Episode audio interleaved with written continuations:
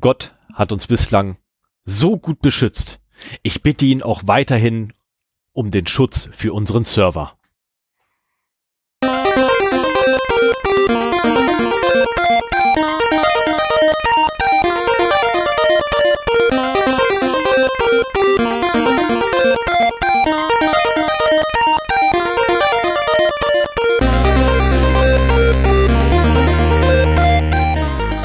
Zero Day, das Brückenradio für Informationssicherheit und Datenschutz.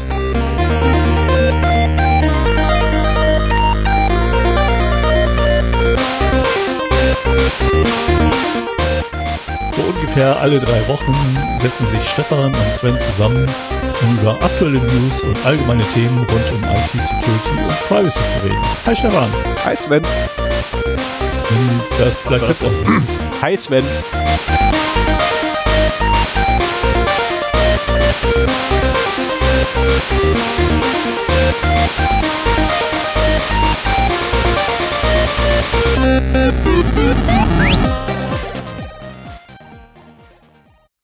Einen wunderschönen guten Morgen, einen wunderschönen guten Abend, einen wunderschönen guten Nacht, je nachdem, wann immer Sie uns hören, liebe Hörerinnen und Hörer. Wir schreiben den 8.4.2021. Die Uhrzeit spielt keine Rolle. Ihr hört uns ja wann anders. Also eigentlich hört ihr uns nicht vor dem 9.4. Eigentlich können wir auch gleich sagen, wir schreiben den 9.4., ne? Na egal. Ähm, machen wir gleich weiter. Wir sind heute nämlich eine ganz vollgestopfte Sendung. Diese Sendung ist so vollgestopft. Ich habe so ein Riesenthema mitgebracht, das echt winzig ist. Ähm, Was aber nicht das, das eigentliche Thema ist, sondern wahrscheinlich eher die Servermigration. Nein, nein, die Servermigration handle ich bereits in der Hausmeisterei ab. Dreiviertelstunde Hausmeisterei und dann nochmal Viertelstunde Thema. Äh, nee, jetzt folgt erstmal eine Dreiviertelstunde Hausmeisterei, dann kommen die Datenverluste, dann die News wie immer. Ne? Das wird ungefähr so eine Stunde dauern in Summe, die beiden Punkte. Ähm, da sind wir bei 1,45. Dann kommt das Thema und dann kommt auch noch der Fun and Other Things, wo ja auch diesmal was drin ist. Ähm, und ich glaube, ich habe, ja genau, ich habe da auch was reingeworfen. Ich war mir gerade nicht mal sicher, was ich da reingeschmissen hatte. Und ich krieg nicht raus, wie viel Ausgangsleistung dieses verdammte Netzteil hat, weil ich es nicht erkennen kann. Wer schreibt denn auch bitte? Du bist hier wieder nicht bei uns. Hallo. Ach, da steht's doch. Hallo. Ja, ich bin noch da. So, ich muss nur mal ganz kurz gucken, wie viel, wie viel Ausgangsleistung das Ding hat. 5,2 ja, Volt bei 2 Ampere. jetzt wissen. Ja, ich muss das wissen, weil ich da eventuell gleich noch was anschließe während der Sendung. Und ich möchte nicht, dass mir um die, um die Ohren schießt. Also, okay. fangen wir an mit der Hausmeisterei. Ähm, wir haben unser Server-Upgrade. Ich, ich, glaube, einige Leute haben es noch mitgekriegt am 1.4., behaupte ich mal. Zumindest Sven hat es mitgekriegt. Ähm, das weiß ich, weil Sven ja immer schön monitort, unseren Server. Äh, am 1.4. wurde unser, unser Server quasi als Aprilscherz äh, geupgradet, wie man so schön auf, auf neu, neu Englisch spricht. Ähm, es war wie immer ein Haufen Frust hinterher. Der war aber angekündigt. Ähm, die Telemetrie ist zum Glück kaum vorhanden, da nicht die Originalquellen von Ubuntu verwendet werden mussten, ähm, sondern durch eine kleine Anpassung der Config-Datei äh, eine Fremdquelle benutzt werden konnte, um genau zu sein, die unseres Anbieters. Also der, der Hoster selber hat auch nochmal Paketquellen und die habe ich einfach benommen gehabt und da ist haufenweise Telemetrie einfach nicht mit ausgeliefert worden. Finde oh, ich gut. Das ist ja nett. Ja, fand ich auch gut. Aber wir sind jetzt in der 18, oder? Wo genau, wir sind jetzt in der, abschalten kann. Genau, wir sind jetzt in der 1804. Und haben uns ein, ein Jahr Zeit damit gekauft, wenn Nein, ich das richtig nicht. in Erinnerung habe. Haben wir nicht, komme ich gleich zu. Wir hätten uns ein Jahr Zeit erkauft. ähm, die gleich direkt nach dem, nach dem Upgrade ging fast gar nichts mehr, weil die Firewall dann zugeschlagen hat. Äh, irgendeiner hat gedacht, bei 1804 in der aktuellsten Variante muss doch auch auf jeden Fall UFW mitgeliefert werden. Ähm, die User-Friendly Firewall am Arsch. Ähm, User-Friendly ist anders. Ich habe ewig gebraucht, um das Mistding loszuwerden. Ähm, ich bin wieder zurück auf den guten alten IP-Tables-Ansatz. Der funktioniert super. Äh, UFW ist einfach, äh, oder die User-Friendly Firewall ist nichts weiter als ein Konsolenaufsatz für äh, IP-Tables.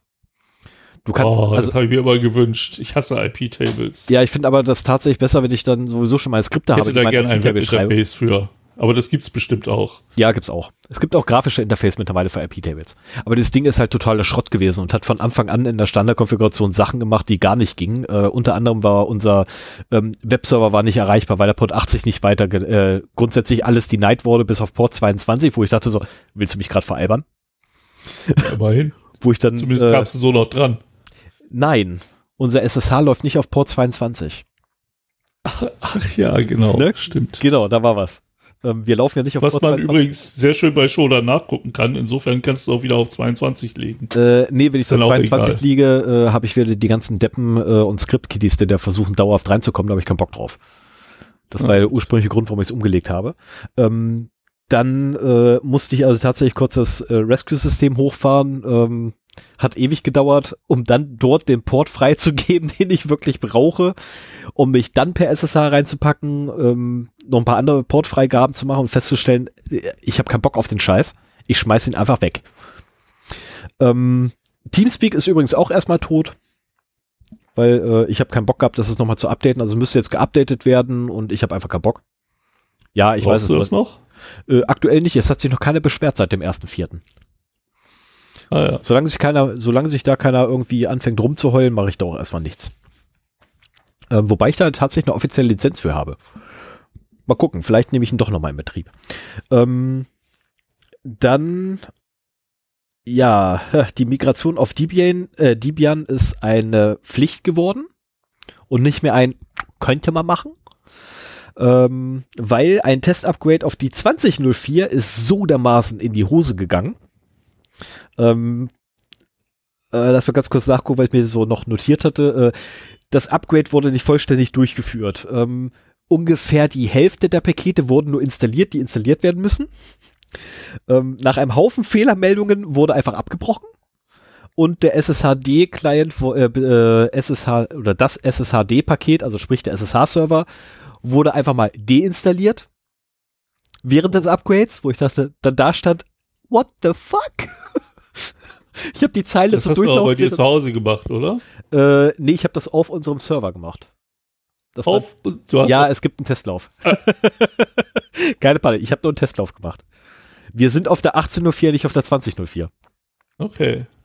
Und äh, ich habe da Weil das Problem ist ja immer, wenn du die, die Verbindung zu unserem Server verlierst, dann hast du ja auch erstmal ein richtiges Problem, weil du nicht mal eben einen Monitor und eine Tastatur anschließen kannst, Richtig. um SSH wieder zu konfigurieren. Genau das. so. Ich habe auch da gestanden so, what? Ihr könnt mir doch nicht gerade den SSH-Defil wegschießen.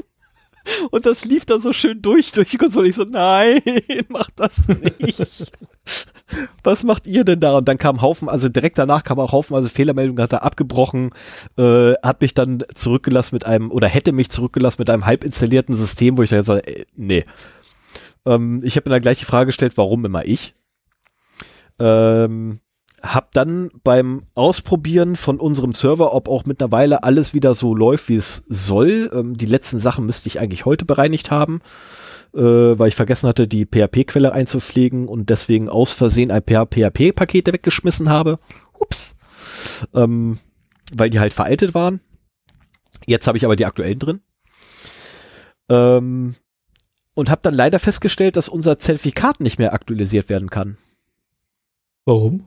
Also nein, ist verkehrt. Also es könnte aktualisiert werden, aber ich müsste nach der Aktualisierung des Zertifikats durch alle Config-Dateien, die wir so haben, ähm, händisch reingehen und dort das neue Zertifikat einpflegen. Wo ich mir sage, ganz ehrlich, wenn ich das einmal mache, dann kann ich das so gleich auf einem komplett neuen Betriebssystem machen. Und von daher ist jetzt tatsächlich das feste Migrationsdatum gesetzt, ähm, und zwar die ersten paar Tage im Juni. Okay.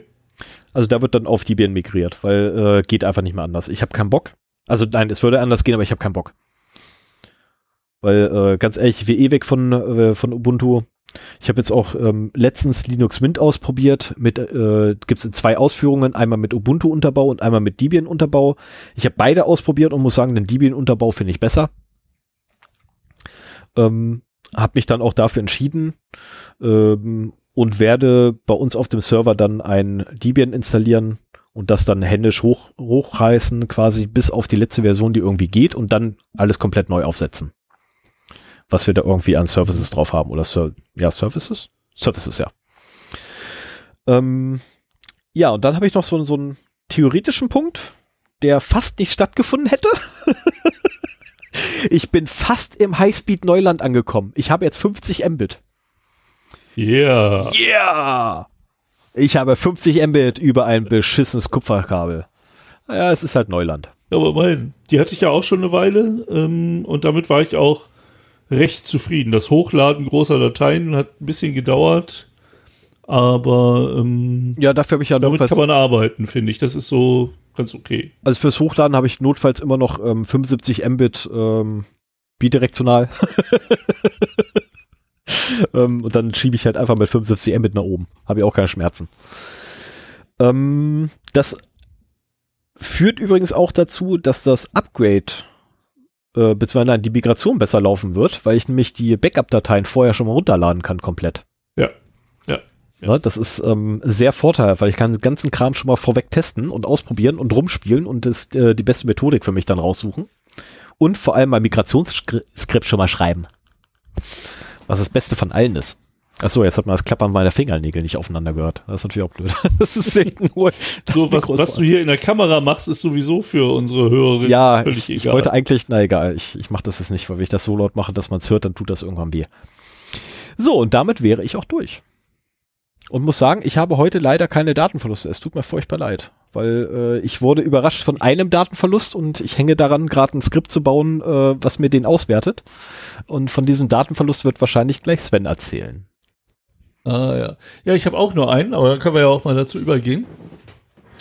Und zwar, ähm, ich, ich habe mir halt vorgenommen, ich will weniger darüber erzählen, wo irgendwo in der Welt Daten verloren gehen, sondern vielleicht auch ein bisschen mehr so äh, auf Deutschland oder Europa bezogen, äh, wenn was passiert. Äh, das sind sehr oft irgendwelche Webseiten, die man überhaupt nicht kennt, wo denn was verloren geht. Ähm, das will ich nur noch machen, wenn es da irgendwie etwas Interessantes dran gibt, also für was ich interessant finde. Ähm, und äh, ich habe diesmal nur einen Datenverlust mitgebracht vom 4.4.2021. Und zwar habe ich da in den Shownotes direkt die Tagesschau verlinkt, weil ich das bemerkenswert fand, dass dieser äh, ja weltweit stattgefundene Datenverlust ähm, sogar eine Erwähnung in der Tagesschau fand. Also alle Medien haben darüber berichtet und wenn ein IT-Thema in die Tagesschau kommt, dann muss das ja was Besonderes sein. Definitiv. Und zwar wurde berichtet, dass die Daten von 533 Millionen Facebook-NutzerInnen äh, ja kostenlos online zu finden waren. Hm. Und äh, das klingt jetzt auch erstmal eine ganze Menge. Ich lese einfach mal die ersten zwei, drei Sätze von der Meldung vor, ähm, um dir nachher auseinanderzunehmen. Also, Daten von hunderten Millionen Facebook-Nutzerinnen und Nutzern sind am Wochenende in einem Hackerforum entdeckt worden. Darauf aufmerksam machte die IT-Sicherheitsfirma Rots, nee, nicht Rodson Hack, sondern Hudson Rock.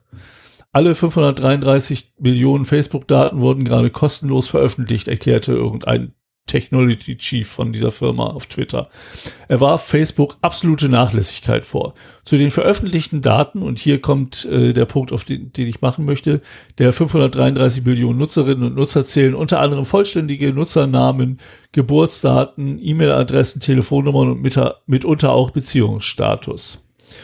So, und mich hat so ein bisschen diese Aussage getriggert, ähm, dass das in einem Hackerforum äh, kostenlos zur Verfügung gestellt worden ist. Ähm, ich habe auch, äh, ich glaube, Raid Forums war das, äh, den, den Originalartikel dazu gefunden, wo das verlinkt war. Ähm, und was ich ganz interessant fand, ich, ich treibe mich nicht so viel in diesen Foren äh, herum, muss ich sagen. Immer nur, wenn es mal einen Anlass gibt. Ähm, die haben halt so ein, so ein Credit-System. So, du konntest die Sachen nicht kostenlos, oder ja, du konntest sie kostenlos runterladen, wenn du halt genug Credits dafür ausgibst. Ähm, das ist so vergleichbar mit so einer Ingame-Währung, die du dir entweder mühsam erspielen oder gegen Geld erkaufen kannst. Im Prinzip war es da auch so.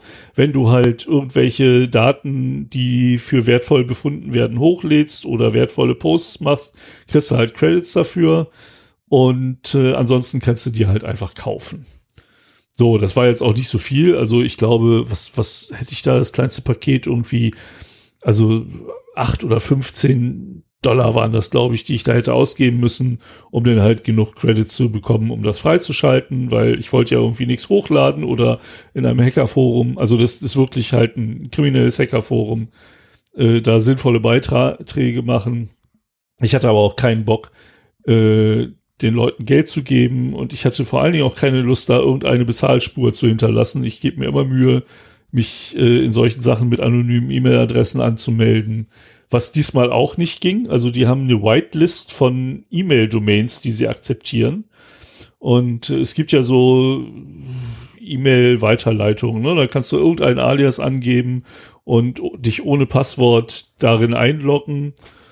Und äh, dann siehst du halt, was da zurückkommt und kannst dann eben zusehen, dass du äh, darauf den Bestätigungsmail einmal klickst und dann nie wieder in diese Mail schaust, so nach dem Motto. Und, aber das ging nicht, weil sie haben halt, äh, also ich hätte noch nicht mal mit meiner eigenen Domain mich da anmelden können. Weil die halt nicht in der äh, Whitelist war. Das war dann so Google Mail, Yahoo, äh, Mail.ru und so weiter. Also die ganzen, die ganzen großen GMX Web und sowas wären gegangen. Aber wenn man jetzt meinetwegen äh, himself at svenhauptmann.de als E-Mail benutzen will, dann geht's halt nicht. Und äh, ja, es, es gibt aber immer wieder Leute, die sowas dann auch äh, zur Verfügung stellen, so dass ich trotzdem die Gelegenheit hatte, ähm, also die, diese Foren interessieren mich. Also am liebsten würde ich dazu auch irgendwann mal eine Sendung machen. Ähm, aber da, da liest man auch bei Tarnkappe Info äh, häufiger mal interessante äh, Sachen drüber, wenn mal wieder ein Forum geschlossen wird oder irgendwas. Äh, momentan ist ein, ein Forum übernommen worden von einem anderen Hacker. Ähm, da muss man sich sehr reinarbeiten, um dann eben auch die entsprechenden szenerelevanten Foren äh, zu haben, keine Spuren zu hinterlassen. Leecher werden ja auch nicht so gerne gesehen, vor allen Dingen, wenn sie auch kein Geld da lassen. Also das ist schon schwierig. Naja, aber ähm, wir erinnern uns hier, es wurde gesagt, dass zu den 533 Millionen Nutzerinnen und Nutzern äh, vollständige Nutzernamen, Geburtsdaten, E-Mail-Adressen, Telef E-Mail-Adressen, Telefonnummern und mitunter auch Beziehungsstatus äh, angegeben sind. Ich habe jetzt mal in die Daten für Deutschland geguckt. Also es gibt ZIP-Archive zu allen möglichen Ländern. Und äh, Deutschland enthält 24 Millionen Einträge in zwei Dateien. Was schon ordentlich ist, ne? Wir erinnern uns, wir sind 80, knapp über 80 Millionen Bürger, da sind äh, ein paar äh, Digitalverweigerer wie meine Mutter dabei, die hoch, naja, die in den Mit-80ern ist und auch ein paar äh, Kinder wie mein Sohn, der noch nicht selber ins Internet darf. Also ähm, sind nicht alles potenzielle Internet-User, aber das ist halt so, so ein Drittel äh, bis die Hälfte irgendwo so wird das so liegen, äh, der Internet-User prinzipiell. Wobei die, äh, du hast, bist du nach der Zeilenanzahl gegangen in den beiden Dateien? Weil da musst du eins abziehen. Äh, ja, bin ich. Warum? Okay, weil da musst du nämlich minus eins machen, weil nämlich die letzte Zeile der ersten Datei, äh, nein, die, äh, die erste Zeile der letzten Datei ist die zweite Hälfte der letzten Zeile der ersten Datei. Also gut, wir haben es mit 23.990.999 Einträgen. Ich habe das gerundet, ne? Das ist dir klar. Achso, okay, ja, Entschuldigung. Oh, Stefan kann teilweise sehr pedantisch werden, muss ich sagen. Ja, also ich glaube, das hat er jetzt auch nur gemacht, weil er mit dieser ungefähren Zahl von 24 Millionen einfach nicht einverstanden war ja. und es lieber genau gewusst hätte. So. Ja, wart, wart, also. ab, wart ab, bis mein Skript fertig ist und einmal über die Daten gerannt ist, dann wissen wir ganz genau, wie viele Leute betroffen sind. Oder nein, wie viele E-Mail-Adressen betroffen sind. Ja, nicht E-Mail-Adressen. Ja gut, das kann ich ja auch so sagen. Äh, wie auch immer. Ähm, also wie gesagt, wir haben 24 Millionen Einträge da drin. Ähm, man kann aber auch relativ einfach nach äh, Ads suchen, also dem Ad-Zeichen. Mhm. Und da findet man dann halt 32.000 Zeilen, in denen ein Ad-Zeichen enthalten ist. So, das heißt, ähm, E-Mail-Adressen, wie es bei der Tagesschau ähm, veröffentlicht worden ist, klang es so, als wäre zu allen 533 Millionen Nutzern und Nutzerinnen äh, diese Daten vorhanden. Ähm, aber ein ganz kleiner Teil, zumindest was Deutschland angeht. Ich habe jetzt keine Lust, das alles auszupacken oder, oder mir anzugucken. Dann wirst du auch ähm, wahnsinnig. In Deutschland ist nur ein ganz kleiner Teil enthalten. Äh, ich habe keine Telefonnummern wirklich finden können. Ich meine, ich habe jetzt da nicht äh, explizit großartig rumgesucht, aber ich habe halt nach äh, bekannten Vorwahlen gesucht mit und ohne plus vier neun davor und so weiter, um einfach mal zu gucken, wo würden denn die Telefonnummern stehen. Ähm, aber ich habe keine Felder gefunden, die wirklich äh, für Telefonnummern geeignet wären. Einige schon. sahen so ein bisschen so aus, aber bei genauer Betrachtung passte das auch nicht. Also das wundert mich schon. Vielleicht ist das in anderen Ländern mehr der Fall. Ja. Ähm, also ich weiß, wo die Nummern stehen. Also ja, in anderen Ländern äh, findest du dann auch tatsächlich die Telefonnummern. Das ist, wird ja auch durchaus anders gehandhabt, ne? Dass das halt äh, in anderen Ländern was weiß ich, eine Telefonverifikation zwingend erforderlich ist oder sowas. Auf jeden Fall in der Deutschlanddatei habe ich so mal nichts finden können. Es sind, und das wird auch bei Tagesschau nicht behauptet, es sind keine Passwörter da drin. Und generell keine Geheiminfos in dem Sinne. Also was man findet, ist halt Vorname, Nachname, Geburtsort und Geburtsland, Wohnort und Wohnland, ähm, was halt das Wohnland halt in der Germany-Datei halt Deutschland ist. Ähm, und gegeben, gelegentlich ein Arbeitgeber, der angegeben ist. Äh, aber da steht das drin, was äh, die Leute da eintragen. Also ähm, das ist quasi als Freitextfeld zu beschreiben. Anders lassen sich auch die vielen VIP-Accounts, Facebook-VIP-Accounts, die in dieser Datei zu finden sind, nicht erklären, die irgendwie alle anders geschrieben sind. Also äh, das ist so, so ein Fun-Fact am Rande. Viele Leute scheinen da irgendwie gerne äh, VIP-Account äh, mit Facebook äh, anzugeben und das mit möglichst vielen Copyright, Registered Trademarks und Trademarks äh, Icons so offiziell wie möglich aussehen zu lassen, muss ich auch mal, muss ich auch mal gucken, ähm, was es ist. Ähm, Facebook hat mittlerweile Stellung dazu be bezogen und gesagt, äh, das sind halt Daten, die durch Scraping äh, ihre Webseite bekommen, äh, erlangt wurden. Äh, es gibt, gab es wohl bis 2019 einen Bug im Context Importer, den man dafür ausnutzen konnte, um an diese Daten ranzukommen. Und das scheint auch äh, durchaus zu stimmen. Also, ach ja, genau. In den Daten ist noch ein Datum enthalten, das anscheinend das Scraping-Datum ist. Und da gibt es keine, die, die aus dem Jahr 2020 sind. Also das ist halt alles 2019 oder früher. Und insofern scheint das auch zu stimmen. Zumal halt, wie gesagt, das alles Profildaten sind, die einsehbar sind, die auch nicht immer vollständig sind. Also wenn irgendwas auf nicht öffentlich gestellt ist oder sowas oder nicht ausgefüllt ist, dann sieht man das dann nicht. Und äh, ja, ich halte das für relativ äh, plausibel, dass die halt irgendwie von Facebook gescraped worden sind, was eben auch äh, jetzt die Frage ist, ob das wirklich, wie dieser Sicherheitsforscher da Facebook vorwirft, eine absolute Nachlässigkeit ist. Natürlich ein großes soziales Netzwerk wie Facebook muss sich davor schützen, dass auch die Daten massenhaft äh, gescraped werden können. Und da sind sie auch immer mehr zu übergegangen. Ne? Also wir erinnern uns an Cambridge Analytica. Die haben das ja wirklich äh, im großen Stil gemacht, indem sie halt über äh, Facebooks Apps ähm, ja, auf die, die Profile der Freunde von den Leuten zugegriffen haben, die diese Apps benutzt haben und äh, damit halt einen sehr großen Datensatz zusammenstellen konnten. Das hat Facebook damals auch unterbunden. Ich finde es immer schade, dass, dass solche sozialen Netzwerke erst, wenn sowas publik wird, Gegenmaßnahmen äh, ergreifen und dass es nicht irgendwie Leute gibt, die dort proaktiv sich überlegen, was könnte man denn machen, äh, was müssen wir denn absichern, um eben sowas zu verhindern. Ja, wobei ich allerdings auch. Und insofern. Ähm, die Argumentation von Facebook äh, sehr amüsant fand, äh, als sich hingestellt haben und gesagt hat, nee, also das Problem liegt ja nicht auf unserer Seite, das Problem liegt auf Seite der Nutzer, die einfach ihre, äh, ähm, ihre Privacy-Einstellungen, äh, Datenschutzeinstellungen nicht richtig gepflegt haben. Wollte so, what?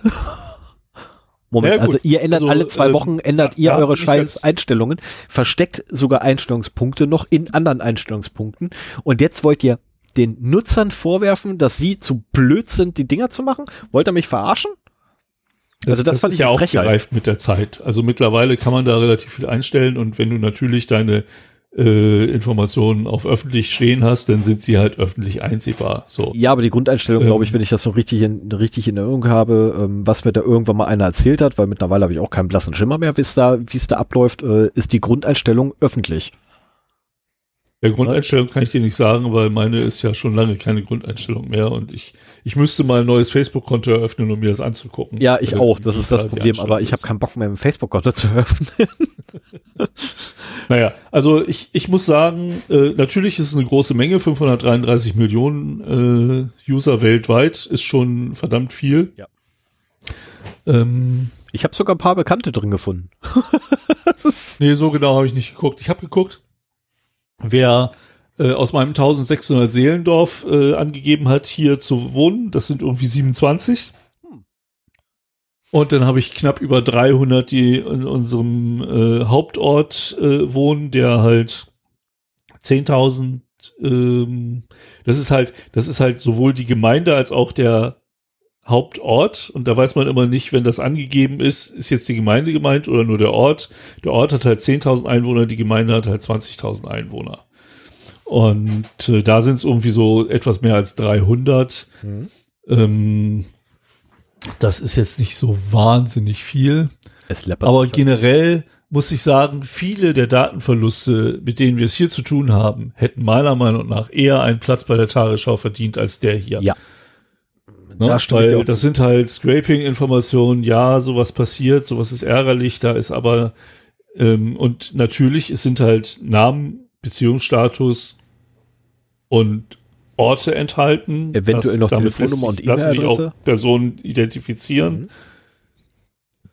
Aber Geburtsdatum ist ja auch immer, äh, ist nicht immer, aber ab und zu drin. Ne, so habe ich ja, ja, Ge ja, Geburtsdatum ist auch mit bei. An letzter, Ach, Posi an, an letzter Position im String hinter dem letzten Komma äh, oder Semikolon oder Doppelpunkt äh, oder Pipe, je nachdem, was verwendet wird in der expliziten Datei. okay. Deswegen ich gerade gesagt habe, du wirst wahnsinnig, wenn du durch alle durchgehst. Weil ich nee, habe das Skript gestartet und das Ding ist erstmal amok gelaufen, weil er irgendwie zu viel gefunden hat. Ähm, äh, jedenfalls immer an letzter Stelle innerhalb äh, ist letztendlich ein CSV-Format. Und an letzter Stelle steht immer das, äh, Datum, äh, das Geburtsdatum, wenn es denn angegeben wurde.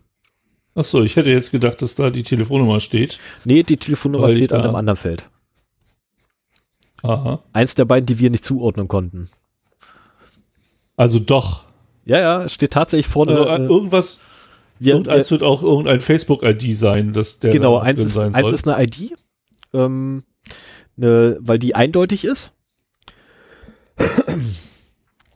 Äh, ja, okay, beides ist mehr oder weniger eindeutig. Die Telefonnummern sind, sind nicht immer eindeutig. Das ist das, was mich da äh, darauf gebracht hat, dass das sein könnte. Und dann in anderen Ländern einfach nachgucken, weil der Aufbau überall identisch ist.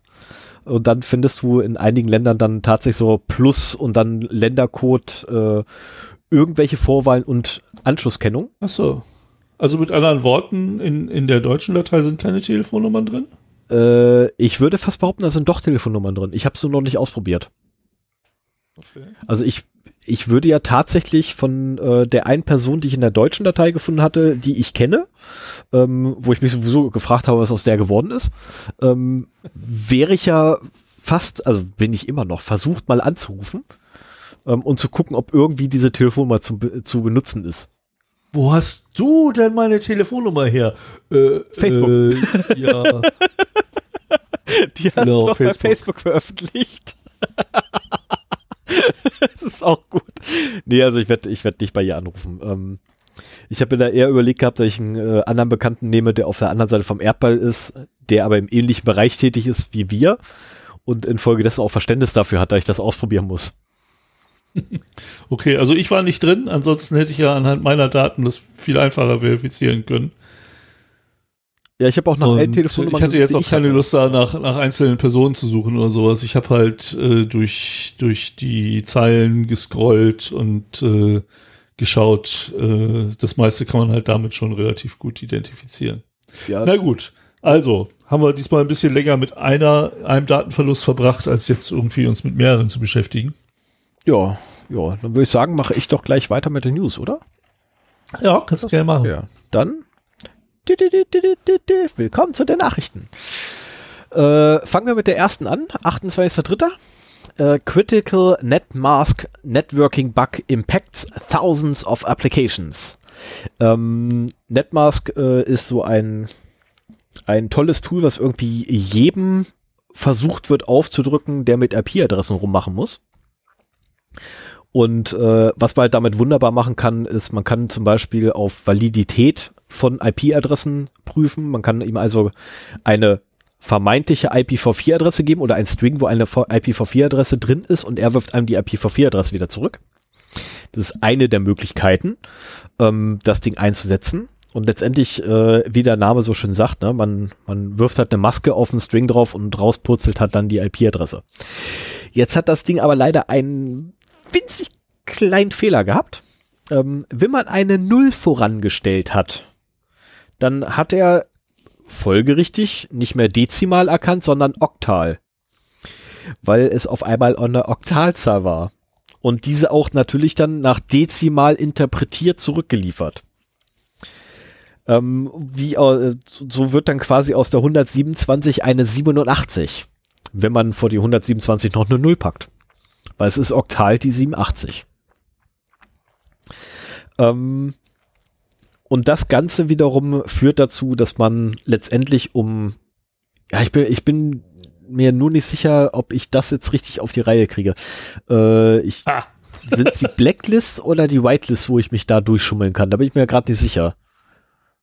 Ähm, also man, man schafft es halt dann durch ein bisschen Manipulation äh, seiner Pakete, äh, kann man sich halt an Sicherheitsmaßnahmen, die auf die IP gehen, äh, kann man sich dann vorbeischaumeln, weil man halt entweder aus, äh, um die Blacklist drumherum geht oder auf die Whitelist drauf geht.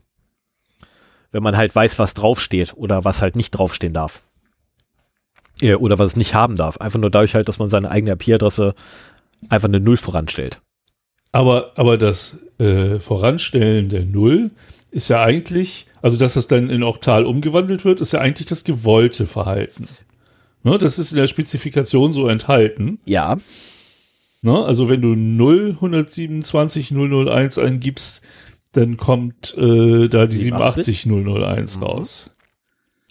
Richtig. Ähm, was ist denn der Bug jetzt in NetMask, dass er das nicht macht, oder? Also äh, dass, dass bei der Verifikation, wenn du ihm sagst, hier greif auf 0127 001 zu, dass der Netmask denkt, okay, ja, das ist, äh, der greift jetzt auf meinen lokalen Rechner zu. Das ist ja äh, Home, Sweet Home. Und äh, du aber bei dem nächsten System, das das auswertet, dann auf eine externe Adresse zugreifst und damit zum Beispiel eine Authentifizierung von außen ermöglichen kannst, die von innen nicht zugelassen worden wäre. Habe ich das jetzt richtig verstanden? Ja, aber der Ich finde das so, so, ein bisschen verwirrend also, mit dem Gewollt, ja, es ist, es ist auch total, Es ist auch total äh, verwirrend, weil das gewollte Verhalten eigentlich laut Spezifikationen ähm, der Protokolle ist halt, wenn da eine Null voransteht, dann ist eine Oktalzahl. Ähm, und Netmask hat halt dafür gesorgt gehabt, dass eben das Ding voll amok gelaufen ist dabei. Und äh, der, der Parser quasi dort äh, einen Fehler gemacht hat. Ähm, und äh, ja, ist, ich habe es leider nicht ausprobieren können. Das ist ärgerlich. Ich habe es nicht ausprobiert. Ich hätte mir gern die Version geholt, wo es noch drin ist und mal schnell ausprobiert. Aber leider habe ich das äh, in der Kürze der Vorbereitung für diese Nachricht nicht mehr geschafft. Ähm, ja, ich habe also, der, der Effekt scheint zu sein, dass du eben eine Zahl, die korrekt als Oktalzahl dann interpretiert würde, eben nicht als solche interpretierst genau, und deswegen Netmaß vorgaukeln kannst, das ist eine lokale Adresse. Ja aber irgendwie ist es halt eben keine lokale Adresse. Richtig, du gehst halt woanders hin. Also der. Und das ähm, ist natürlich ein Sicherheitsproblem, ne? wenn du plötzlich. Richtig. Ähm, Genau das, aber das ist ja das, was ich sagte. Ne? Also wenn du halt äh, weißt, was auf der Blacklist draufsteht oder auf der Whitelist drauf ist, kannst du halt deine äh, IP-Adressen so dermaßen manipulieren oder dahingehend manipulieren, dass du halt entweder auf der Whitelist bist, mit dem, was er da rauskriegt, und trotzdem noch ans richtige Ziel kommen oder du bist halt auf der Blacklist nicht mehr drauf. Ja, ja, ja. und kannst einfach durchgehen. Das ist halt dann auch so hm, fragwürdig, wie, wie also, also was, was allerdings ähm, wieder so witzig ist, das ist eine NPM oder die NPM, N, NPM. Ich weiß nicht, was ich mit den drei Buchstaben immer habe. Ähm, Node Packet Management. Bibliothek. Ähm, und sie wird halt sehr, sehr oft, also wie gesagt, mir wurde sie auch schon mehrfach versucht anzudrehen äh, für einige Sachen, die ich eigentlich auf dem Server machen wollte. Ja, benutzt doch Netmask. Nein, genau solche Sachen sind der Grund, warum ich es nicht haben will. Ähm, weil zusätzlich Komplexität, kein Bock. Und äh, dieses Paket wird halt ähm, in 278.000 GitHub Repositories verwendet. Ähm, ja, es ist einfach weit verbreitet. Ja, hier steht ja auch, allein in der letzten Woche ist über drei Millionen Mal ja. runtergeladen worden, ne? Ja, auf der anderen Seite gibt es tatsächlich äh, Pakete, die häufiger runtergeladen werden pro Woche, ähm, zum Beispiel Equal und Not Equal. Ähm, aber ich finde das schon ganz ordentlich. Wo ich mal kurz fasse. Äh, es, es, wird ja auch gesagt, dass dieser Fehler seit über neun Jahren schon besteht. Ja. Sowas fasziniert mich immer wieder, wenn man so Sicherheitslücken findet, die so lange Bestand haben wo man sich denn denkt, so wie lange haben da schon andere Leute drauf rumgekaut äh, und das zu ihren Zwecken ausgenutzt, bis es jetzt endlich mal öffentlich bekannt geworden ist. Ja, es ist aber häufiger das Problem, äh, oder so ein Problem hast du halt häufiger, ähm, auch in der Open Source Welt und auch in der proprietären Welt, äh, kann ich ein Lied von singen in der proprietären Welt. Genau von solchen Dingern da. Hier, ihr habt da ein Sicherheitsproblem. Ja, ist ja noch keinem aufgefallen. Ähm, hier, der, der Fehler muss aber gefixt werden, ist ein Sicherheitsproblem. Ja, das fällt doch keinem auf. Ähm, hat sich noch keiner darüber beschwert. Ist auch so ist die geilste Aussage, die Projektleiter mir mal gesagt hat, ne, äh, als ich dann gesagt habe, hier, ihr, ihr habt hier eine Kaskade von Fehlern.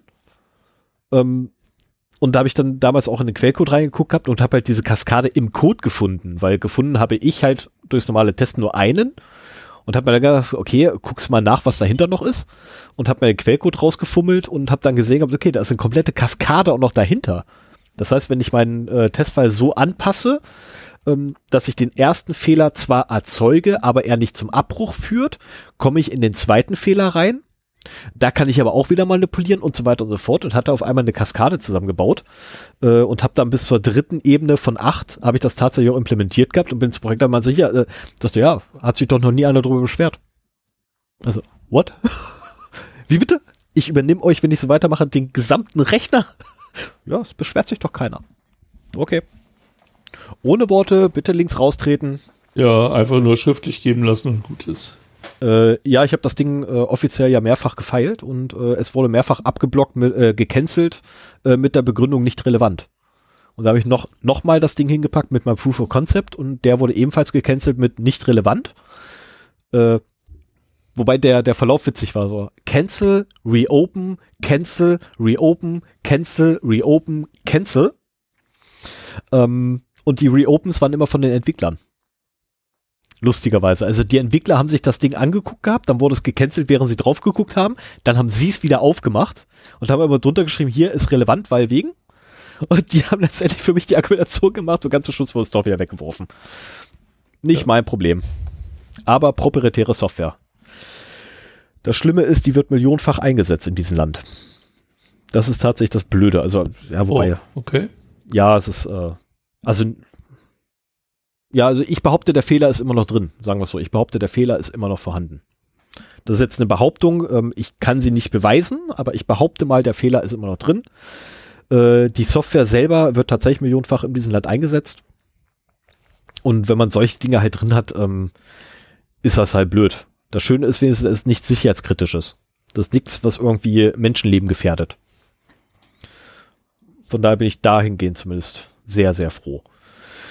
Ähm, so, hattest du noch Fragen, Wünsche, Anträge? Achso, NPM ist übrigens generell immer eine ganz tolle Idee zu verwenden, äh, weil nämlich kleinste Auswirkungen oder auch die kleinsten Pakete ähm, teilweise wirklich A, krasse Abhängigkeiten haben und B, äh, halt, wenn dort ein winzig kleiner Fehler ist, zieht er sich gleich durch tausende von Anwendungen beziehungsweise weitere Pakete durch. Äh, von daher kann ich echt nur sagen, check your uh, dependency. Also was anderes kann man echt nicht machen. Versucht die Dependencies so klein wie möglich zu halten und prüft diese jedes Mal separat nochmal neu. Und guckt auch nach, welche Abhängigkeiten eure Abhängigkeiten haben. Und notfalls deren Abhängigkeiten und so weiter. Es ist, ja, es ist ein Riesenaufriss, keine Frage, aber es rettet euch sicherheitstechnisch den Arsch. Ähm, ja, machen wir weiter. Richtung geht das sowieso zunehmend, äh, dass man aufpassen muss, was man für Abhängigkeiten in seiner Software hat. Ja, also das, das schönste Beispiel ist ja immer hier ähm, Node.js, äh, Hello World Webseite mit irgendwie über 20 Abhängigkeiten. Fasse mir an den Kopf. Na, also das eine macht irgendwie ein Skeleton HTML auf, das andere macht das, äh, macht dann das Hello und das World da rein, wie dann anderes macht die Formatierung dafür, wie dann alles jetzt oben den HTML-Tag äh, oben, also tatsächlich nur dieses ähm, HTML, ne, 5.0 Buff, aus mhm. Ende, mehr nicht. Der nächste setzt dann irgendwelche Meter, also da festet dir ein Schädel dran. Aber egal, muss es ja geben. Ich meine, hey, es gibt doch ein einzelnes äh, Node.js-Paket, was einfach nur Text fett macht. Okay. Bitte. Ist es nicht so, dass ich das irgendwie schneller könnte, wenn ich da irgendwie drei Zeichen eingebe? So. Äh, dann haben wir den 8.4. 7.4., 5.4. Oh, ja, okay. Äh, ganz zum Schluss kommt noch eine Sache zum Lachen und eine Sache zum Heulen von meinen Nachrichten. Ähm, ja, ein Gebrauchtlizenzhändler in England äh, hat jetzt Microsoft versucht zu verklagen oder versucht gerade Microsoft zu verklagen und zwar auf über 200.000 Pfund, was umgerechnet über 300 irgendwas 1000 Euro sind. Äh, ich habe die genauen Zahlen nicht mehr im Kopf. Ähm, es geht um die Praktik oder die Praktiken von Microsoft bezüglich ihrer Windows und Office Offline Lizenzen. Ähm, Microsoft versucht immer weiter nach, äh, nach Office 365 alle, äh, alle Nutzer zu migrieren und äh, ja, das machen sie damit unter anderem, dass sie den Support von äh, irgendwie sieben Jahren auf fünf Jahre gekürzt haben, äh, dass sie jetzt versuchen, die Lizenzhändler äh, kaputt zu kriegen, damit die Lizenzen halt von diesen Office-Versionen, äh, die offline verfügbar sind, nicht mehr weiter pflegt werden müssen oder nicht mehr weiter verbreitet werden. Ähm, und, und, und. Dasselbe versuchen sie auch mit, äh, mit Windows-Lizenzen. Ähm, Lizenzgo ist da ja auch äh, Opfer gewesen von, von den Klagen. Äh, auch im Jahre 2021 werden noch weiterhin Klagen geführt deswegen und der Streit ist noch nicht beendet darum. Auch was den Einzelweiterverkauf von äh, Volumenlizenzen angeht. Da gibt es auch noch immer äh, eine rechtliche Grauzone, ähm, beziehungsweise daher Unklarheit rechtlich gesehen weil die, die Urteile, die gesprochen wurden, gerade bei Volumenlizenzen, sind widersprüchlich. Also das eine Gericht sagt, jo, ist okay, das andere Gericht sagt, nee, ist nicht okay. Und es gibt keine höchstrichterliche Instanz, die irgendwie mal sagt, so hier Grundsatzurteil. Da hat sich noch keiner mhm. rangetraut. Ähm, meine persönliche Hoffnung ist, dass dieser Lizenzhandel Wahnsinn von Microsoft aufhört, weil andernfalls ähm, ja, jeder, der irgendwie eine Lizenz nicht bei Microsoft kauft, äh, mehr oder weniger in Gefahr ist. Und die Preise, die Microsoft haben will, sind auch exorbitant. Also das ist, ähm, ich wundere mich da immer. Ja, weil du kriegst irgendwie eine, eine Windows 10 Lizenz, kostet irgendwie drei, 300 Euro oder so, 200 Euro und äh, kaufst du die beim Reseller, beziehungsweise ähm, einen, der irgendwie eine Volumenlizenz gekauft hat, kriegst du sie für, was ich, 20, 30 Euro hinterhergeschmissen, ne? Das ist halt, hm, komisch. Mhm. Da kann ich nur glücklich sein, dass meine Geräte alle mit Lizenzen kamen. das ist echt schön. Hat einen Vorteil. Ähm, ja, wobei du hast ja auch meistens, äh, wenn du einen Rechner kaufst und da ist eine Windows-Lizenz bei, dann hast du auch kein, keine vollständige Lizenz, die alleinstehend ist. Wann, wann war denn das das letzte Mal? War das auch mit meinem Rechner hier? Ähm, dann hast du halt so eine Wiederherstellungsoption, aber äh, auch nicht die Möglichkeit, mal eine frische Windows äh, Lizenz da einzuschieben oder CD einzuschieben oder ein Image runterzuladen, frisches und dann zu installieren. Das war irgendwie ähm, doch, das geht, das geht, weil der Lizenzkey, der Lizenzkey oder beziehungsweise die Lizenz selber äh, hängt am Hardware-Key. Wie der Hardware-Key berechnet wird, kann dir kein oder erstellt wird, kann dir kein Mensch auf diesem Planeten, der nicht irgendwie bei Microsoft in die Interne reingucken kann, äh, sagen, weil nur Microsoft selber weiß, welche Komponenten dafür rangezogen werden und wie viel sich verändern darf. Ähm, Äh, ja, stimmt, das auch noch. was, ja. was früher funktionierte, war, dass man sukzessive seine Hardware-Upgrades durchgeführt hat.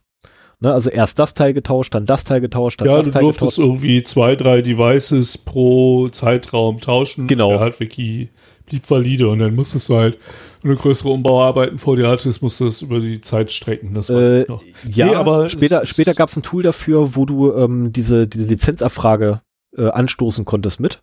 Und zwar wirklich gezwungen und da wurde der Hardware-Key erneuert äh, in deren Datenbanken. Und dadurch konntest du dann viel schneller rangehen. Aber du musst halt jedes Mal tatsächlich Komponente einbauen, hochfahren, machen, raus, äh, runterfahren, ausschalten und so weiter und so fort. Ne? War ein riesiger Aufriss und heutzutage ist halt so, ähm, ich habe, welches Notebook war das? Äh, das andere Notebook. Ähm, habe ich neu aufgesetzt gehabt äh, und ohne einen Key einzugeben, hab's dann online aktivieren lassen und bada, es ist aktiviert. Äh, ich habe ja auch einen Tower rumstehen, da brauche ich nur Windows 10 von irgendwo aufspielen, äh, auf Aktivieren drücken und das Ding wird aktiviert. Mhm. Also die Lizenz hängt tatsächlich mittlerweile an der Hardware. Leider. Ähm, sehr zum, äh, also mich, mich haben schon einige Leute äh, darauf angesprochen gehabt, weil auf meinem Hauptmonitor so eine nette Schrift angezeigt wird, ne? Ihr Windows 10 ist nicht aktiviert. Äh, was zum Teufel ich denn da treibe, wo ich dann sage, ja, ähm, die Lizenz dafür liegt im Schrank, das ist nicht das Problem. Ich habe nur keinen Bock. Ich habe die gesamte Hardware da drin getauscht gehabt, außer die Festplatten. Und seitdem ist das so. Ich habe einfach keinen Nerven. Ich habe keinen Bock, mich jetzt mit Microsoft um die, äh, um die Ohren zu schlagen, äh, weil ich müsste anrufen und sagen, hier, pass auf, Jungs, ich habe alles getauscht, außer die Festplatte. Gib mir mal bitte den Aktivierungscode. Ähm, man ruft an, man gibt den, den Installationscode, die geben einen daraufhin den Aktivierungscode, den trägt man dann ein und dann läuft das auch wieder.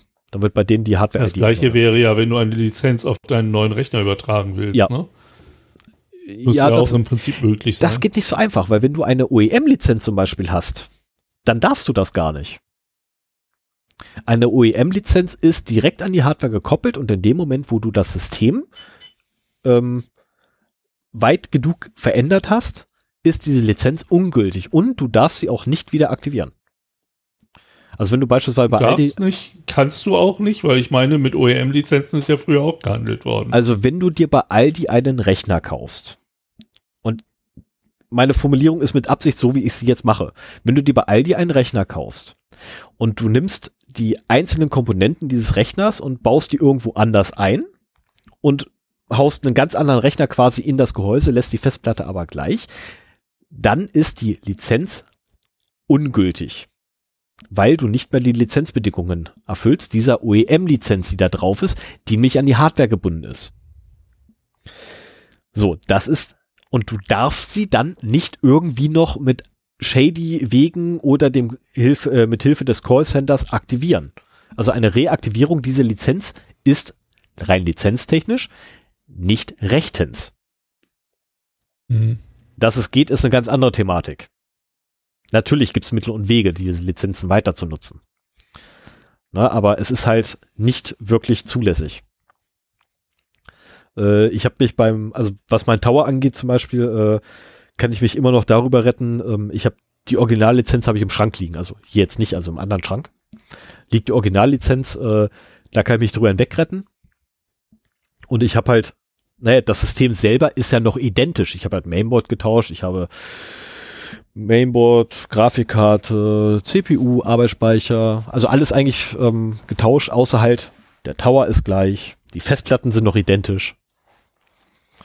Und mein System definiert, definiere ich halt als System Builder, den ich war in dem Moment, über die Festplatten. Oder die eine Festplatte. Ähm, ob das so ganz zulässig ist, weiß ich auch noch nicht, muss ich noch rauskriegen. Ich gehe davon aus, dass irgendein Rechtsverdreher uns zuhört und der äh, wird dann wahrscheinlich eine Klage einreichen. Yay, verdammt. Nein. es ist tatsächlich rechtens, was ich hier treibe. Ähm, ich habe keine OEM-Lizenz für mein Tower, ich habe eine OEM-Lizenz für mein Notebook. Und bei meinem Notebook kann ich nichts verändern. Ähm, so, jetzt wo wir den abgehandelt haben und ich hoffentlich wieder raus bin. Äh, am 7.4. berichtete übrigens äh, Golem, dass äh, nachdem sie darüber berichtet haben, dass der Servercode, also der, der Open Source Teil des Servercodes, also die haben ja einmal den Open Source Server und den proprietären äh, Servercode, dass der Open Source Server Code irgendwie so seit einem Jahr nicht mehr geupdatet wurde und so ein Jahr quasi vor sich hin da ähm, marodet ist und völlig outdated war, haben sie das Ding jetzt tatsächlich geupdatet. Fand ich mal äh, interessant, das einfach mal äh, zu haben, weil mir war bewusst, dass äh, Signal ein oder man in der Lage ist, eigene Signal-Server zu betreiben.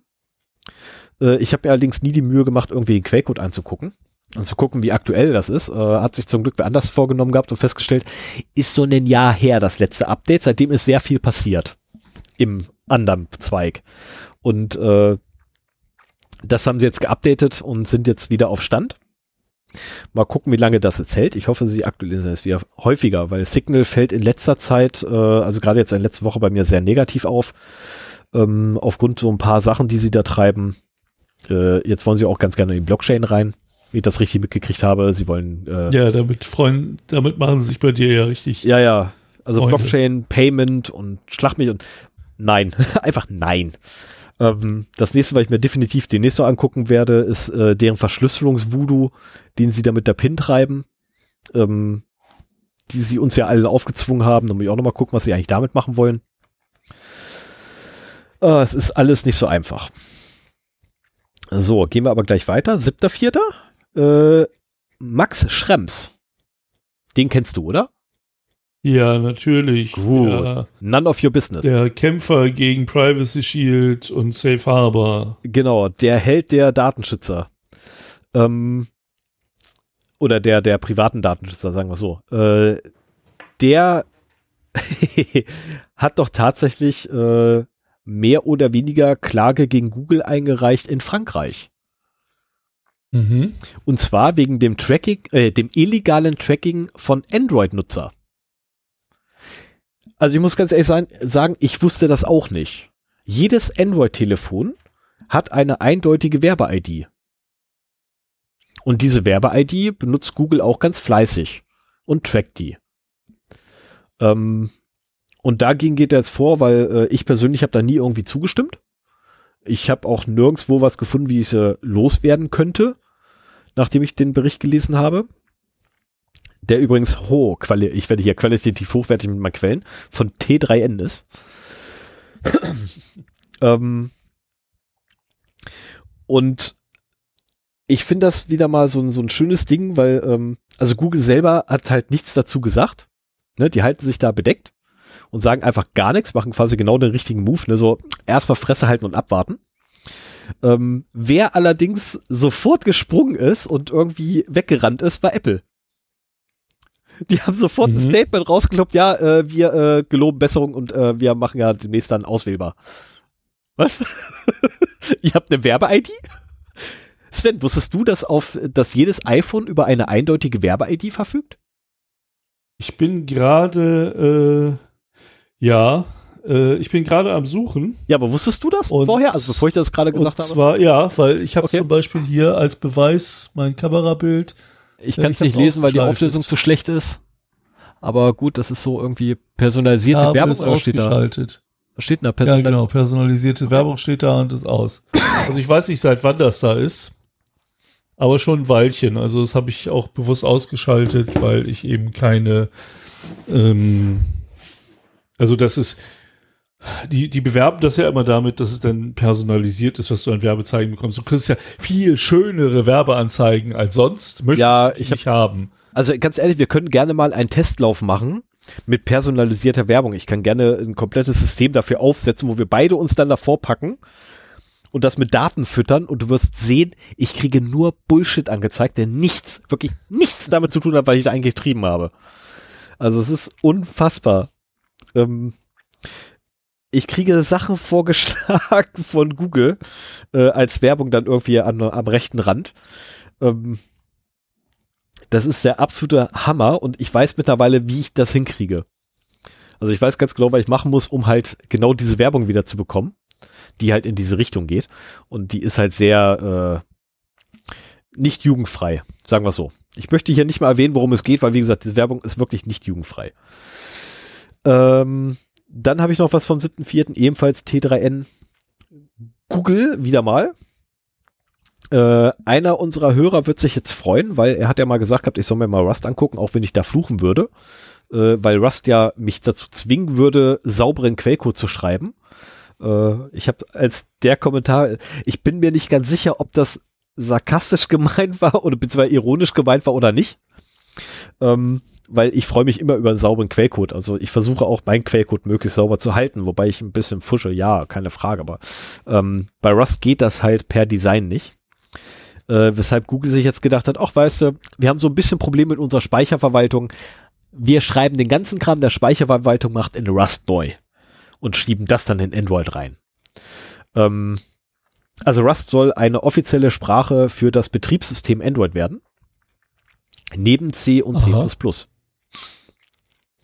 Finde ich ja interessant. Sagen wir so. Ich finde es interessant. Mehr nicht. Also es ist wirklich nur so, ich finde es nicht gut, nicht negativ, äh, es ist wirklich einfach nur so interessant. Und äh, dadurch, dass wir halt meine Kommentare hatten, dass ich mir Rust angucken soll, äh, musste ich das halt einfach mit in die News aufnehmen.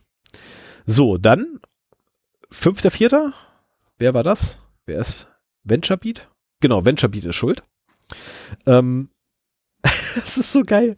Äh, es, es gibt in, in den USA gibt es eine Startup-Klitsche. So, und diese Startup-Klitsche hat sich damit gerühmt gehabt, dass sie ja ganz toll, ganz fetten Scheiß mit Artificial Intelligence machen. Also sprich mit KI. Ähm, und zwar ist das Benjo. So, und deren äh, CEO, also Geschäftsführer, Damien Patton, ähm, ah, ja, der wurde neulich dann mal äh, verurteilt wegen äh, ja, wegen Verbrechen äh, im Zusammenhang einer White Supremacy Group. Also man könnte auch so sagen, so White Power Fanatiker. Äh, und da hat dann einer mal genauer hingeguckt gehabt. Also die haben halt da echt Government Pay, äh, äh, Billings, ähm, äh, Paychecks, äh, sag mal hier, äh, Staatskohle abgefrühstückt. Und Millionen wurden in dieses Unternehmen vom Staate gepackt, weil die ja ganz tolle Sachen mit AI machen, mit KI. Und dann hat halt einer äh, mal ganz genau hingeguckt. Ne? Ich meine, gut, du hast ja so einen so einen White Power Fanatiker an der obersten Spitze. Ähm, dann wird da doch mit Sicherheit irgendwie auch so eine White Power Fanatiker KI rauskommen. Äh, nein, da ist nicht mal KI drin. Also wurde nichts gefunden, was auch nur ansatzweise dem Stand der Technik von vor fünf Jahren an KI irgendwie ähneln würde. Ähm, zusätzlich dazu haben sie auch behauptet, äh, sie würden ja ein Live-Twitter-Feed mitverarbeiten, in dem, was sie da tun. Äh, nein. auch nicht. Ähm, und jetzt bitte alle. Nein, doch. Oh! Ja, es ist halt, äh, ich habe das mit reingenommen, lest es euch durch. Ich habe gelacht. Ich habe wirklich mich köstlich darüber amüsiert. Weil es einfach so, so typisch ist, ne? So, hey, Start, wir machen ja ganz fancy Sachen mit KI. Oh, hier, take my money, take my money. Äh, macht ihr wirklich KI? Nö. Habe noch nie was von gehört. das ist so typisch. So Startup-Klitschen halt. Ähm, so, kommen wir jetzt zum letzten und der letzte ist was zum Heulen. Äh, nachdem ich Lenovo sowieso mittlerweile schon nicht mehr kaufe und auch nicht mehr großartig empfehl empfehlen wollte, äh, kommt jetzt tatsächlich so der absolute Sargnagel äh, für Lenovo-Produkte, auf meiner Seite zumindest. Ähm, weil nämlich Lenovo die Workstation-CPUs für andere Hersteller sperrt. Also es gibt da wohl irgendwie eine Möglichkeit, ähm, in den CPUs ein Hardware-Key zu hinterlegen und nur wenn die Hardware, wo diese CPU reingesetzt wird, auch diesen Key hat, ähm, dann läuft diese CPU in dem Mainboard. Äh, macht man eigentlich, ursprünglich- man kennt das eigentlich von Apple nur. Also früher kannte man das von Apple, dass Apple hat gesagt hat, hier, ne, unsere ganz gesamten Hardware-Dinge haben alle eindeutige IDs und, und der Rest der Hardware kennt alle IDs, die gültig sind. Und äh, nur wenn die zusammenkommen, dann darf das System arbeiten. Äh, Lenovo macht das jetzt auch, und zwar auf der CPU-Ebene. Was Mhm. zur Folge hat, dass du halt nicht mal, mal eben hingehen kannst, wenn irgendwie dein Mainboard abraucht, das Mainboard bei eben austauschen kannst. eigenständig, sondern nein, du musst zu Lenovo hin und Lenovo wird ja sehr wahrscheinlich dann sagen, ja, kauf bitte Neues. Ähm, Finde ich persönlich als absoluten Sargnagel jetzt, da sie ja in der Vergangenheit auch nicht gerade positiv aufgefallen sind. Äh, so, ja, wobei nee, Lenovo ist ja in der Vergangenheit erst wieder positiv aufgefallen, nachdem sie negativ aufgefallen waren, äh, mit der Ach, das älteste, woran ich mich jetzt erinnere, äh, war die Bloatware und die, die, die, wie nennt man das hier, Malware, die sie von Hause aus mit draufgeworfen haben. Na, sie haben ja von Hause aus Malware in der Bloatware, die sie auf ihre Geräte hatten, ähm, mit untergebracht.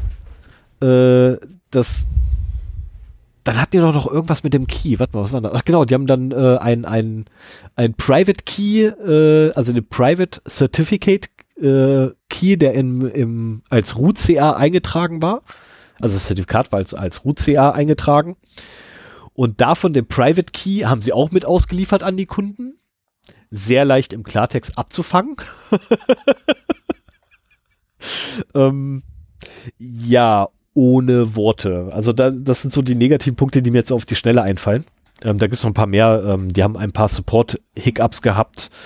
Äh, die haben dann irgendwann mal einen Config-Fuck-up gehabt, wo sie Produkte ausgeliefert haben, die aufgrund der Config, die voreingestellt waren, nicht äh, lauffähig waren. Und, und, und. Klar, keine Frage. Aber das Ding ist für mich echter Sargnagel. Also Lenovo kommt mir nicht mehr ins Haus. Ganz einfach. Was natürlich blöd ist, da ich da immer noch die ThinkPads liegen habe hinter mir und Sven die quasi sehen könnte, wenn er wollte.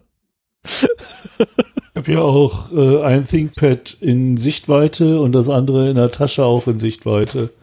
Ja, aber es sind zum Glück nur Threadripper betroffen. Das ist das Gute. Ähm, so, und damit wäre ich dann tatsächlich mit meinen News durch.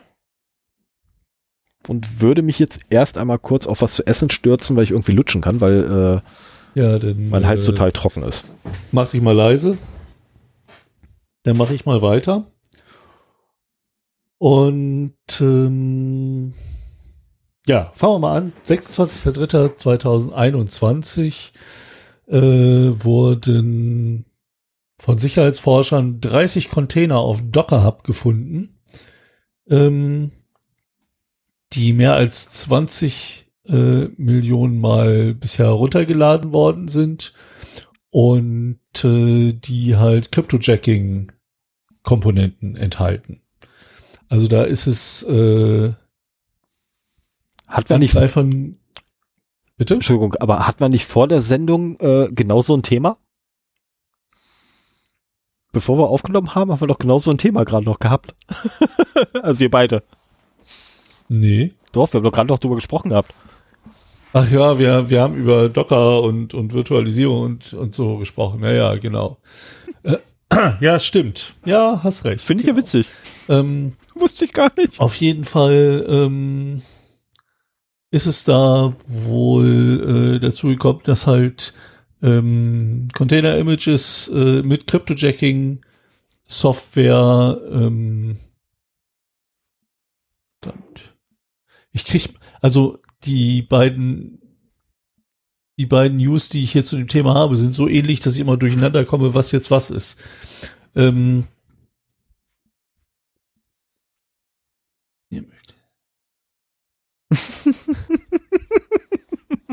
Verdammt. Ja, auf jeden Fall, wir haben äh, auf Docker Hub 30 Container-Images gefunden, die halt äh, Cryptojacking-Komponenten enthalten und da muss es den Angreifern, also hier steht nicht drin, äh, wie es den Angreifern gelungen ist, sie da reinzubekommen oder ob das halt selbst angeboten, nee, das waren selbst angebotene äh, Container, ähm, die aber sich so einer Beliebtheit erfreuen, dass sie eben ähm, so oft genutzt wurden. Und äh, die im Hintergrund noch eine kleine Payload mit sich dabei tragen, um eben äh, ja Krypto-Miner zu installieren. Ähm, man kann das äh, anhand der Bitcoin-Adressen äh, oder, oder der, der Kryptowährungsadressen äh, herausfinden, wie die zusammengehören. Und äh, die Forscher, die da halt äh, sich das angeguckt haben, die haben rausbekommen, dass es so bisher wohl gelungen ist, Kryptowährung im Wert von etwa 200.000 US-Dollar zu meinen.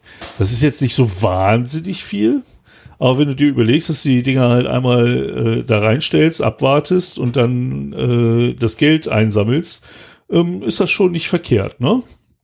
Und äh, letztendlich sind meine beiden ersten News eben auch ein Appell daran, sich genau anzugucken. Es ist schwierig, aber das, das scheint so der nächste Schritt in der IT-Security zu sein. Bisher hat man halt seine Applikationen unter die Lupe genommen. Was kann denn damit nicht in Ordnung sein? sicheren Code schreiben und so weiter. Aber was viel wichtiger ist, äh, diese ganzen Applikationen hängen halt von ungemein vielen Frameworks, Bibliotheken, Libraries, was auch immer ab, die man halt einfach dazu lädt, weil das will man ja nicht selber schreiben. Und da holt man sich halt eine ganz, ganz große Angriffsfläche rein. Also da muss man sich wirklich genau überlegen, welche dieser Bibliothek man wirklich benutzen will und wo man sich nicht mal überlegt, ob ich eine, ich mache meinen Text fett Routine selber schreibt, ähm, um halt davor äh, sicher zu sein. Und äh, hier war es halt in der Meldung vom 26.03. Äh, ging es halt um Container auf Docker Hub äh, in der Meldung vom 4.4. werden GitHub Actions genutzt, um Kryptogeld äh, zu meinen.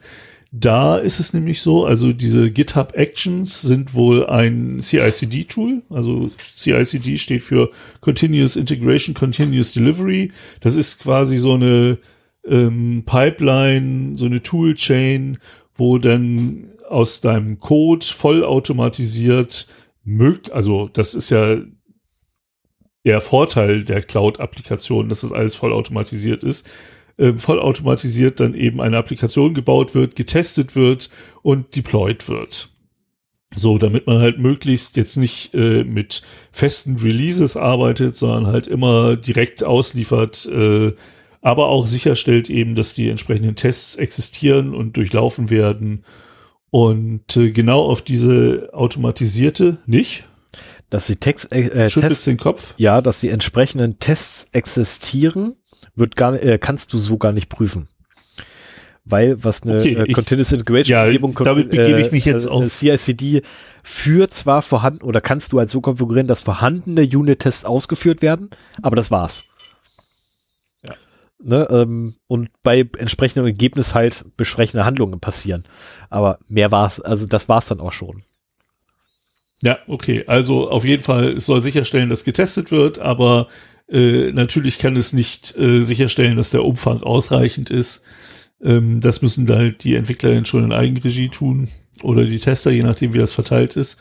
Und äh, jetzt ist es wohl Angreifern gelungen, ähm, in diese CICD-Pipelines ähm, Software zu injecten die dann eben auch wieder zum Schürfen von Kryptogeld genutzt wird. Also das scheint auch äh, ein Trend zu sein, äh, weil man damit niemandem so wehtut und man die Chance hat, über längere Zeiträume das eben auch zu benutzen. Ne? Also wenn du äh, eine Ransomware in die Welt rauslässt, dann fällt das sofort auf, äh, wenn die ihr böses Werk äh, vollzieht. Und wenn du einen Kryptominer irgendwo platzierst und jetzt nicht nur einen, sondern halt einen ganzen Haufen Kryptominer, die auch entsprechend zusammengeschaltet sind, dann kannst du im Prinzip noch mit quasi fremden CPU-Ressourcen, fremder Energie, äh, einfach nur darauf warten, dass in deinem Bitcoin-Wallet oder Monero-Wallet oder was auch immer du da nimmst, äh, dann die Coins quasi virtuell reindroppen. Und äh, ja, das merkt man auch nicht immer. So teilweise ist es halt ein Performance-Ding. Aber äh, wie man hier auch bei äh, dem anderen ersten Punkt gesehen hat, dass das eben auch seit zwei Jahren ungefähr halt aktiv ist.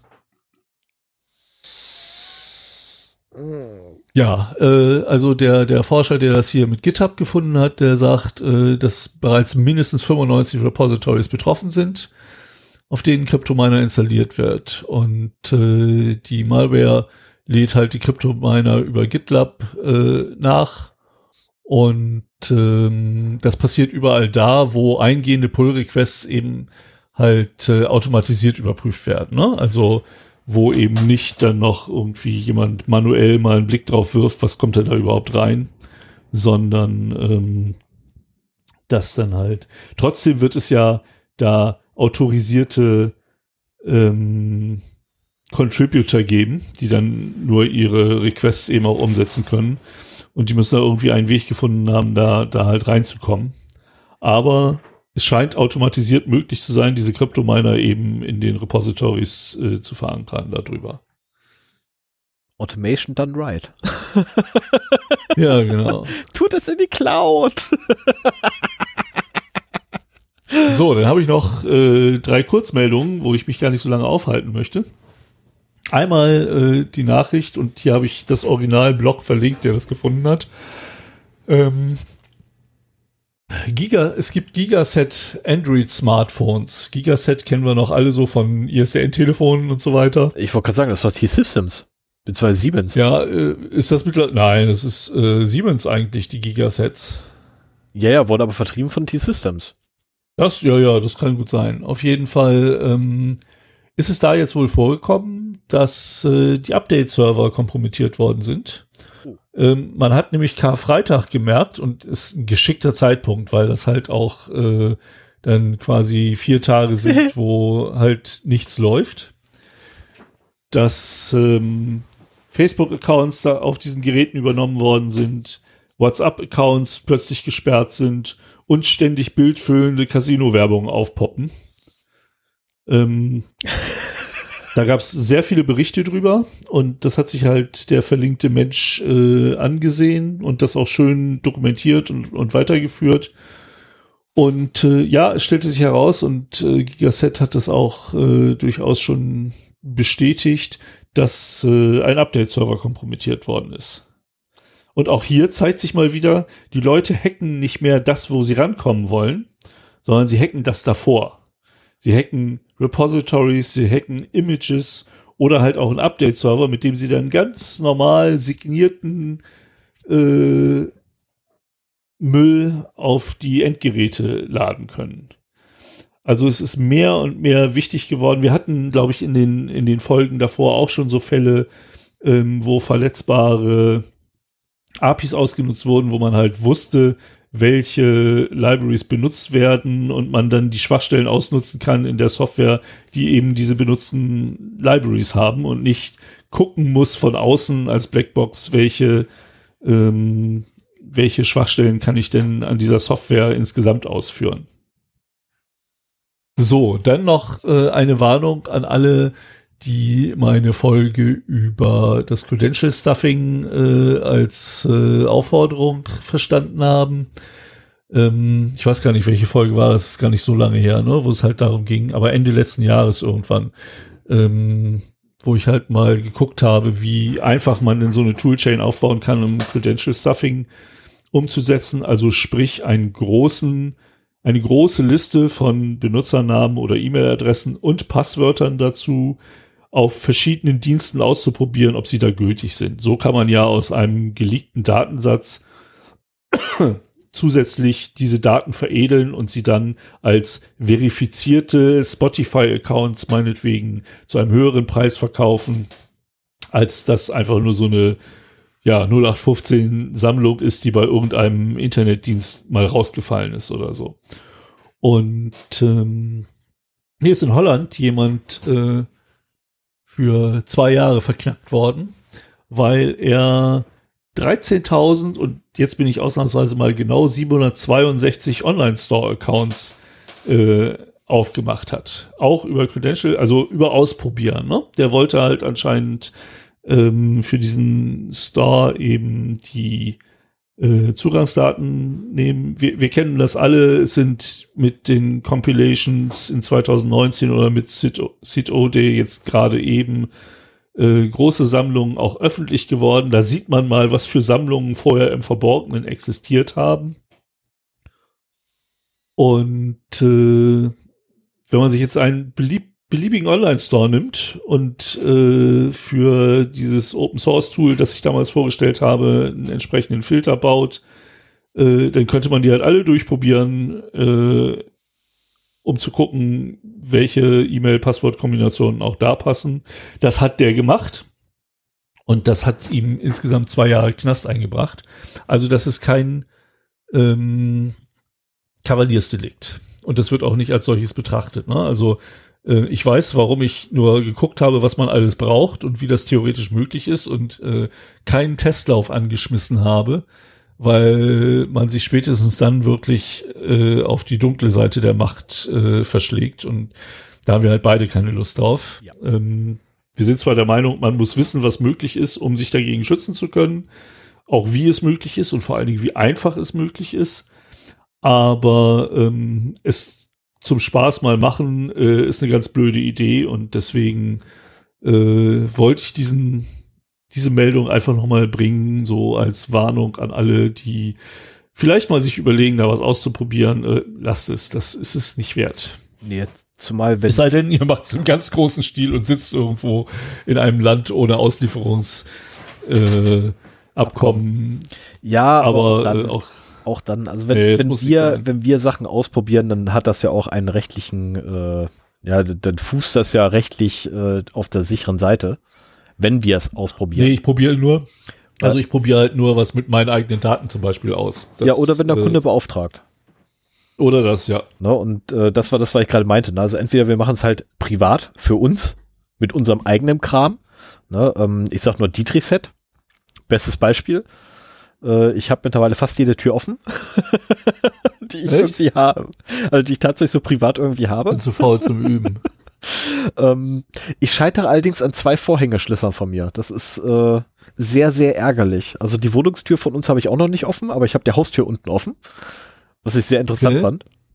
Ähm, die Kellertür habe ich auch aufgemacht, ist derselbe Schlüssel, aber die Wohnungstür habe ich noch nicht hingekriegt, da bin ich noch scheinbar zu blöd für. Äh, wobei ich die Wohnungs-, also die Wohnungstür versuche ich von innen, bin ich bescheuert. Die Haustür habe ich tatsächlich von außen gemacht. Da, da ich, kurze Anekdote am Rande, damit die Leute sich mal kaputt lachen. Ne? Man steht da, denkt so, kommt nach Hause, greift in die Tasche, will den Schlüssel eigentlich raus und, oh hey, du hast ja dein Dietrich-Set dabei. Ach Mensch, kannst du mal ausprobieren, ne? ist ja abends, ne, ist ja halbwegs dunkel draußen, kniest dich also vor deine eigene Haustür, nimmst zwei, nimmst den Dietrich raus, nimmst den Vorspanner raus, machst dich an die Arbeit, machst die, Tür auch, machst die Tür auch tatsächlich beim ersten Mal auf, gehst rein, ja, ja, also wirklich Glück gehabt, ne, gehst rein, denkst so, oh, wenn das so einfach war, nehme ich noch mal die, nehme ich doch noch mal die Kellertür, ne, und damit du nicht irgendwie Nachbarn, der vielleicht nach Hause kommt, der dir die Haustür irgendwie in den Rücken reinrammt, während du da an der Kellertür bist, machst du die Tür natürlich ganz auf und stellst dich vor die Haustür, setzt dich wieder vor die Kellertür, machst das wieder. es geht wieder auf. Super. Nimmst den Schlüssel raus, verschließt alles und gehst da oben und auf dem Weg nach oben denkst du dir dann so, Alter, bist du bescheuert? Wenn das einer gesehen hat und die Bullen ruft ja, aber echt hat mir ja anscheinend keiner gesehen. Ey, Hast du Glück wenn gehabt. jetzt auch nur irgendeiner ansatzweise auf den Trichter kommt, meine allerbesten Freunde anzurufen, da bin ich voll im Eimer. Das erklärt den mal. Ja, solange das an deinem eigenen Haus ist, ist das kein Problem. Ja, aber ich aber wohne in einem Mietshaus, also in, in einer Mietswohnung, weißt du, es ist so. Ja, auch dann. Also äh, solange du versuchst, bei dir einzubrechen, das lässt sich alles verargumentieren. Also ich glaube, du musst da einmal deinen Ausweis zeigen, ich wohne hier, ich habe einen Schlüssel vergessen. Äh, oder ja, ich wollte einfach nur mal Schlüssel sehen, hatte ich in der Hosentasche. Also nein, in der, ja, in der Jacke. Egal, selbst, selbst wenn du also, sagst, ich will nur, wollte nur sehen, ob das geht, ich will mal sehen, wie sicher unser Haus ist, das wäre auch kein Problem, solange du nicht irgendwie äh, mit äh, mit anderen, also an anderen Häusern halt rummachst. Da, ich glaube, damit lässt sich das noch verargumentieren. Ja, es war trotzdem so, so ein Moment, wo ich echt dachte. wir müssen oh, mal wieder, wenn Corona vorbei ist, treffen wir uns mal zum Lockpicken. Oh ja, hab, bitte. Äh, auch noch diverse Schlösser und ich bin, äh, ich, ich schaffe jedes Schloss einmal ganz schnell aufzumachen und dann nie wieder. Nee, das es ist zum Kotzen. Also bei mir ist tatsächlich andersrum. Also entweder ich schaffe es nach ewig Zeiten mal ein Schloss aufzumachen und dann kann ich es immer. Oder ich krieg's grundsätzlich nicht hin. Okay, also nee, das, das ist sofort äh, und dann nie wieder. Also ich kann dir auch ein paar Schlösser mitbringen äh, oder zwei, drei Schlösser mitbringen, ähm, wo ich wirklich Vorspann rein offen. Das ist so so total easy peasy. Ähm, ich habe auch ein Schloss gehabt äh, in meiner in meiner Schlossknack-Karriere, wo ich echt dachte so, okay, da wirst du jetzt ungefähr so 20 Minuten brauchen. Ich brauchst du ungefähr eine halbe Stunde. Klick. Geil. Ja, also. Habe ich auch schon gehabt. Ähm, wir, wir müssen uns da wirklich mal wieder in Ruhe zusammensetzen und äh, das mal ausprobieren. Ich habe auch noch so eine, so eine manuelle Pistole, ähm, Ah ja, mit der ich nicht klarkomme. Der Bumper. Und und äh, ich habe vor allen Dingen auch mal ein schönes Video gesehen, dass man sich so, es gibt diese Pistolen ja auch in elektrisch, dann, Mhm. den machst du einmal so dritt und dann rüttelt sich das alles zurecht. Äh, das kann man auch aus einer elektrischen Zahnbürste bauen. Ja, ich weiß.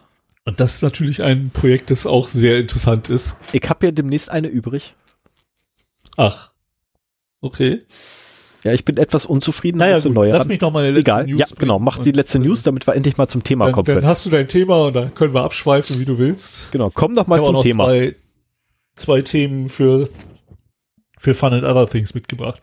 So, ja, das letzte, Oh ja. Ähm, wir haben in der Folge 75, das war vor drei Folgen im Februar, meine Folge, über äh, Würmer im Smartphone gesprochen. Das ist übrigens äh, schon jetzt die meist heruntergeladene äh, Zero-Day-Folge. Ich hätte nicht gedacht, dass das Thema so viele Leute interessiert. Ähm, bisher war das immer dieses, äh, warum funktioniert IT-Sicherheit nicht, war, war die am meisten heruntergeladene Folge. Und jetzt nach nur irgendwie drei Episoden hat, äh, also nach sechs Wochen oder sieben Wochen irgendwie, äh, hat diese Würmer im Smartphone-Folge das äh, schon überholt. Ähm, es ist ein neuer WhatsApp-basierter Android-Wurm aufgetaucht Ich bin so froh, der eben auch in der Lage ist, selbstständig, selbstständig äh, Nachrichten zu verschicken und auf vor allen Dingen auf, an, auf äh, Nachrichten von anderen Usern dann selbstständig zu antworten.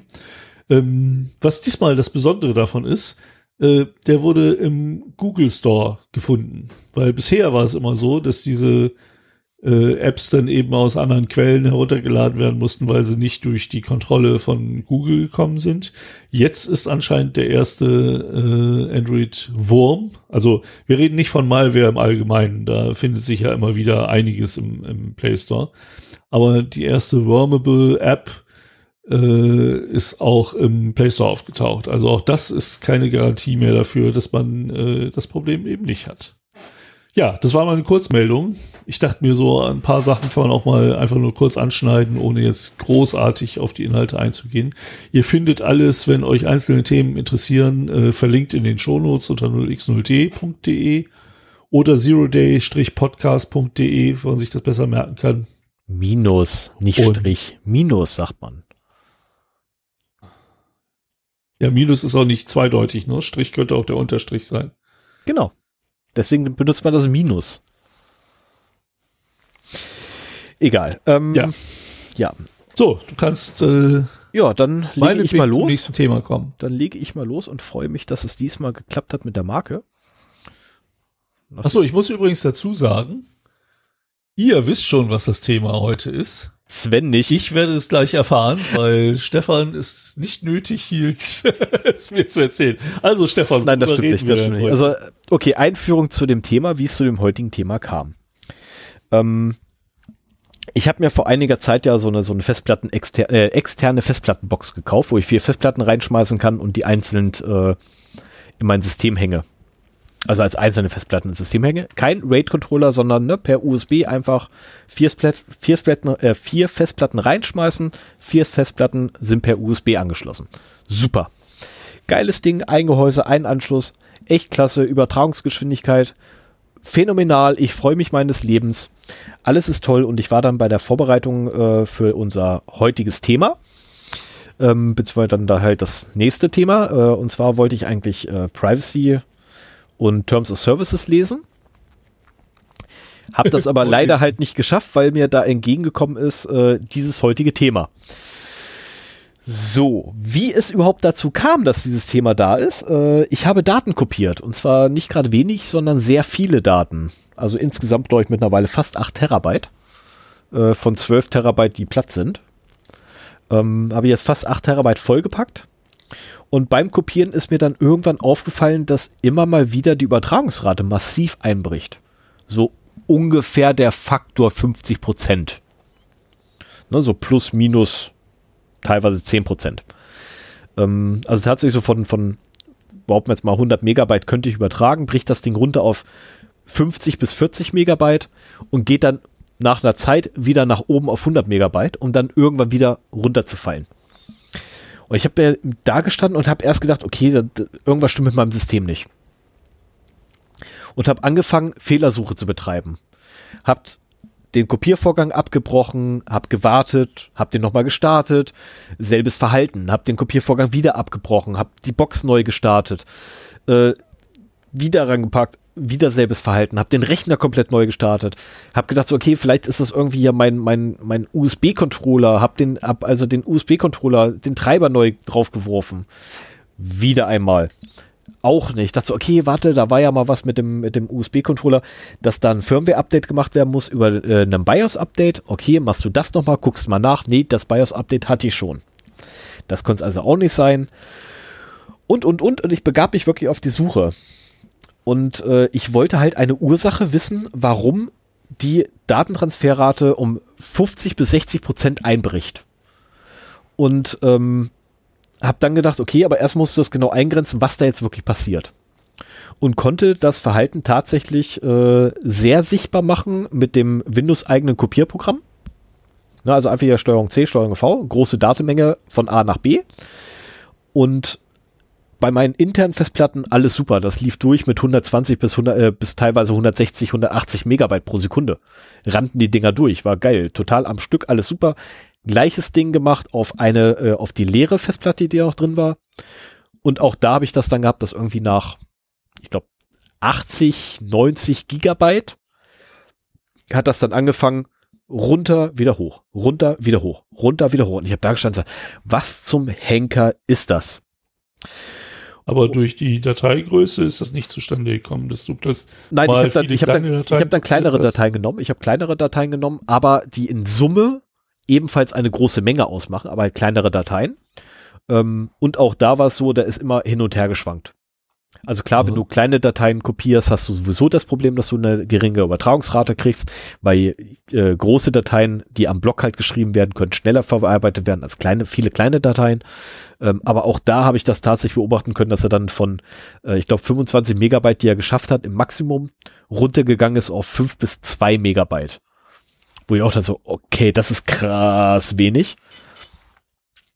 Äh, aber wie gesagt, ich habe eine Ursache, ich habe den Grund gefunden und der Grund ist tatsächlich äh, das heutige Thema.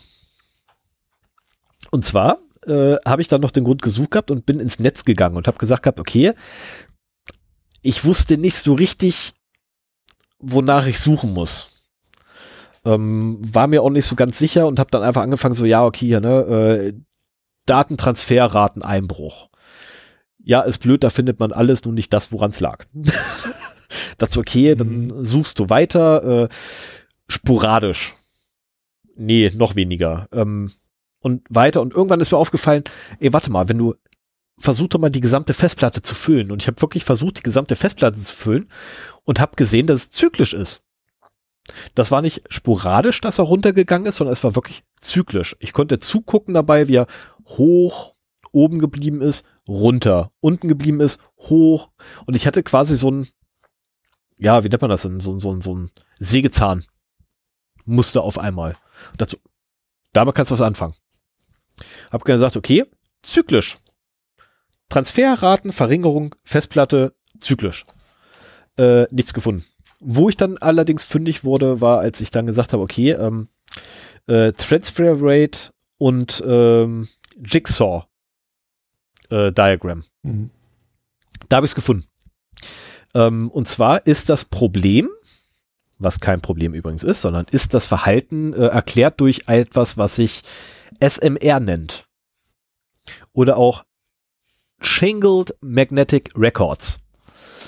Ähm, so. Und ja, ich habe hier noch ein extra Dokument, wo die ganzen Links drin sind, aber Sven nicht vorher weiß. was das eigentliche Thema ist. Ähm, so, nachdem ich rausgekriegt hatte, wie das heißt, konnte ich auch ganz genau nachgucken, woran es jetzt wirklich liegt und was das eigentliche Problem ist und musste leider feststellen, es ist kein Problem, sondern ein Works as Designed. Und ich werde da auch nichts gegen tun, sondern mein Anwendungsfall ist einfach nur so, dass er halt auf dieses, also der Anwendungsfall halt, ne, ich ich transferiere riesengroße Datenmenge auf einen Festspeicher, äh, ist halt für SMR nicht vorgesehen. Oder dafür ist SMR nicht wirklich geeignet. Da gibt's halt bessere Sachen wie äh, PMR bzw. CMR oder ganz alt LMR. Wobei LMR langsamer als PMR ist. Egal, komme ich gleich noch zu, was es alles ist. Ähm, so, SMR heißt also ausgesprochen Shingled Magnetic Recording. Yay. Äh, also sprich das. Was ist das erste Wort? Shingled. Shingled? Ja, S-H-I-N-G-L-E-D. Was heißt denn das?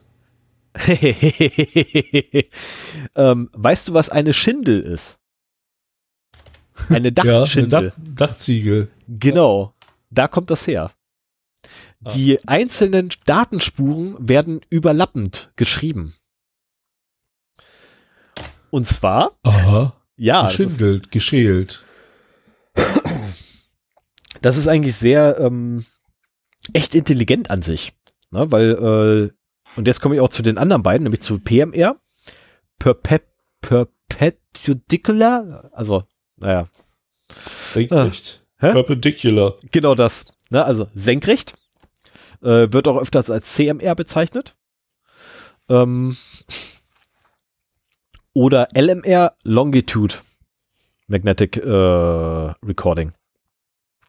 Aha. So, ähm, also Longitude ist, ne, wir schreiben einfach drauf. Äh, perpen ja. per, per, perpendicular, perpendicular ist, die Daten stehen. Und zwar ähm, rechtwinklig zum Schreibmedium. Oder zur Schreibfläche. Also stehen, also radial. Genau, stehen die einzelnen Bits in dem Medium drin. Während sie halt bei ähm, longitudinal, longitudinal, oh, ätzende Wörter, ähm, liegen sie quasi oben auf. Und bei ähm, Shingled Magnetic Recording ist es so, dass du einzelne Datenspuren schreibst, und zwar relativ breit. Und diese breiten Spuren werden dann nochmal überschrieben so dass dann eine dünne Spur übrig bleibt, wo die wirklichen Daten liegen. Aha. Na, wenn die zweite Spur drüber geschrieben wurde. Also wir reden jetzt wirklich über die physikalische wir Ablage. Wir reden über die physikalische Ablage, richtig. Und es ist tatsächlich so, dass es ein physikalisches, äh, einen physikalischen Grund dafür gibt. Oder einen, einen, einen technischen Grund, physikalischen Grund, warum man das macht. Ähm, weil nämlich der Schreibkopf aus technischen Gründen und aus physikalischen Gründen nicht so klein gemacht werden kann wie der Lesekopf. Das, ah, du kannst also damit äh, eine dünnere Datenspur schreiben, als der Schreibkopf breit ist. Richtig. Aha. Und das führt dazu, Gut. oder nein, du kannst die Datenspur genau so dünn schreiben, wie du den Schreibkopf hast. Was natürlich dann dazu führt, dass du äh, eine Vergrößerung der. Wie äh, du den Lesekopf hast. Meine ich ja. Nein. Ja, doch, ja, Lesekopf, ja, Entschuldigung. Ja, Lesekopf, ja. Also du kriegst den Schreibkopf nicht klein genug und deswegen musst du halt, ne? Ähm, und der Vorteil davon ist äh, genau das, du hast eine viel höhere Datendichte. Äh, auf Und in welche Fläche. Richtung ist jetzt perpendicular, um das nochmal zu verstehen? Äh, aufrecht stehen. Also senkrecht? Aufrecht, ja, aufrecht welche Richtung? Im also, Medium. Also du hast, du hast, du hast die Platte vor dir liegen. Ne? Also wenn du, wenn du dir die Platte quasi vors Gesicht hältst, dann, dann spritzen dir die Bits quasi ins Gesicht. Sie also stehen senkrecht zum Medium. Es sind mehrere Layer übereinander dann? Nein, nein, nein, nein, nein, nein, jeder einzelne Layer. Also jedes Bit selber steht einfach nur aufrecht im Medium. Ach so, das ist jetzt schon die räumliche Ausbreitung äh, genau. Äh, der magnetisierten Bits. Das ist ja, ey, genau. da sind und wir vor, ja im, im makroskopischen Ja, das, also ich habe auch, Bereich. das war sowas von krasse, den Kram auch zu lesen. Ne? Und bei Longitudinal war es halt, die liegen halt einfach oben auf Mhm. Ne, so, dann haben sie sich irgendwann einfallen lassen, ah, wenn wir die aufschrichten und 90 Grad einfach nach oben drehen, so dass sie quasi nach hochkant da drauf stehen, dann kriegen wir viel mehr Bits da drauf. Wir können ah. auch viel tiefer eindringen und damit haben wir eine Wie schreibst du die denn, wenn die hoch, hochkant stehen? Wie bitte? Wie schreibst du die denn, wenn die so hochkant stehen? Äh, mit, einem, mit einem Schreiblied. Ins Material reinschreiben sozusagen. Genau. Ja, ja, genau. Du schreibst tatsächlich in das Material rein. Aha. Eine magnetisch. Sehr spannend. Also ich also bin, bin gespannt, wie das dazu kommt, äh, dass du diese Wellenbewegungen in der Transferrate hast. das ist, das ist der absolute Kracher. Ähm, Moment, das muss ich meine, meine Notizen wiederfinden, wo ich bin. Äh, genau, ähm, warum es da ist, ne? Wie gesagt, also Datenrate, halt, äh, nicht Datenrate, sondern die Datenmenge pro Fläche musste halt erhöht werden, werden weil ähm, man ist halt am, an der absoluten Grenze gewesen, ähm, was die äh, hochkant stehende Bits angeht. Mhm. Und hat halt die Problematik, man kann nicht kleiner werden. Was bedeutet, ähm, wir müssten mehr Blätter in die Festplatten reinpacken. Das funktioniert aber auch nicht mehr, weil die Festplatten irgendwann zu dick werden. Dann passen sie in kein Gehäuse mehr rein. Zusätzlich dazu hast du auch noch die Problematik ja der ähm, Kraft, äh, der Kräfte, die da drin wirken in einer Festplatte. Du hast die äh, Hitzegenerierung. Du müsstest mit dem rein theoretisch mit dem Lesekopf noch dichter ran. Was aber auch nicht geht, weil wegen Hitze unter anderem. Ähm, dann kam man drauf, okay, wir können aber dichter ran, wenn wir Helium reinpumpen dann können wir theoretisch dichter dran, weil Helium ja ein viel tollerer, äh, nicht, nicht Leitmedium ist, aber äh, ein viel teureres Gas ist als Sauerstoff oder besser als Luft, die da drin ist. Ähm, äh, wenn ihr Spaß haben wollt ähm, und eure Festplatte mal anguckt, da ist in der Regel irgendwo am unteren Ende, äh, wenn ihr von oben drauf guckt, ist da irgendwo so ein winzig kleines Loch. Durch dieses Loch atmet die Festplatte klebt das zu, packt sie rein, habt Spaß. Ähm, macht es nicht. Ähm, also das Loch ist tatsächlich zum Druckausgleich da. Macht es nicht. Ja klar, wenn da was warm wird, dann äh, brauchst du das. Ja, nicht nur das, sondern die Luft da drin fängt an zu, äh, zu rotieren. Ne, aufgrund der Blätter, die sich ja mit einer irren Geschwindigkeit drehen, also macht es lieber nicht. Also mhm. ihr könnt wirklich eure Festplatten, wenn ihr Pech habt, damit kaputt machen. Ähm, leider nicht dauerhaft. das ist, ansonsten wäre es eine schöne Methode, irgendwie sollte man einer vor der Tür stellen, einfach Sekundenkleber rein. Aber nee, das funktioniert nicht. Man kann die Blätter immer noch ausbauen und äh, weiterhin auslesen. Und äh, da hat man jedenfalls festgestellt gehabt, okay, also wenn wir das halt so machen, dass wir sie die Spuren übereinander schreiben und am unteren Rand jeweils was übrig lassen und es dann nach oben hinarbeiten, dann funktioniert das super. Das funktioniert auch klasse. Äh, die Daten sind weiterhin relativ stabil. Also jetzt wirklich die einzelnen physischen Daten, die da liegen, ähm, sind weiterhin relativ stabil. Äh, ich persönlich muss sagen, ich habe jetzt noch nichts gemerkt. Okay, das Ding ist auch erst ein paar Wochen im Betrieb. Ähm, und es ist auch die Zukunft, weil die Festplatten jetzt, die ich drin habe, sind 4 Terabyte Festplatten. Die sind nur noch halb so hoch wie die 4 Terabyte Festplatten, die ich damals angeschafft habe. Also sie haben nicht mal die volle Aha. Bauhöhe, was bedeutet, da geht mehr. Ähm, ich habe vorhin noch nachgeguckt gehabt, das höchste, was ich mir gerade noch so aktuell als Privatperson holen könnte, sind 16 Gigabyte. Es gibt bereits 20, äh, 16 Terabyte. Es gibt bereits 20 Terabyte Festplatten, die einfach nur die volle Bauhöhe einer handelsüblichen 3,5 Zoll Festplatte haben. Ui. Ähm, genau, ui. Und das wäre anders gar nicht möglich gewesen. Also wir werden damit leben müssen, wenn wir hohe Kapazitäten an Festplatten brauchen, ähm, und kaufen, wer, werden die zwangsläufig, auch wenn ich es fies finde, dass sie nicht ausgeschrieben werden als solche, werden es SMR-Festplatten sein. Und SMR-Festplatten haben genau diese Charakteristik, weil sie äh, Charakterist, Charakteristik, Charakteristik, weil sie nämlich am äußeren Rand haben sie einen äh, Schreibpuffer. Und sobald der voll ist, muss der Puffer übertragen werden in die einzelnen Schindeln. Und das ist der Grund, warum dann die Übertragungsrate voll in den Keller geht, weil er dann nämlich gerade den Puffer leert. Und sobald der Puffer leer ist, schreibt er wieder mit voller Geschwindigkeit in den Puffer rein.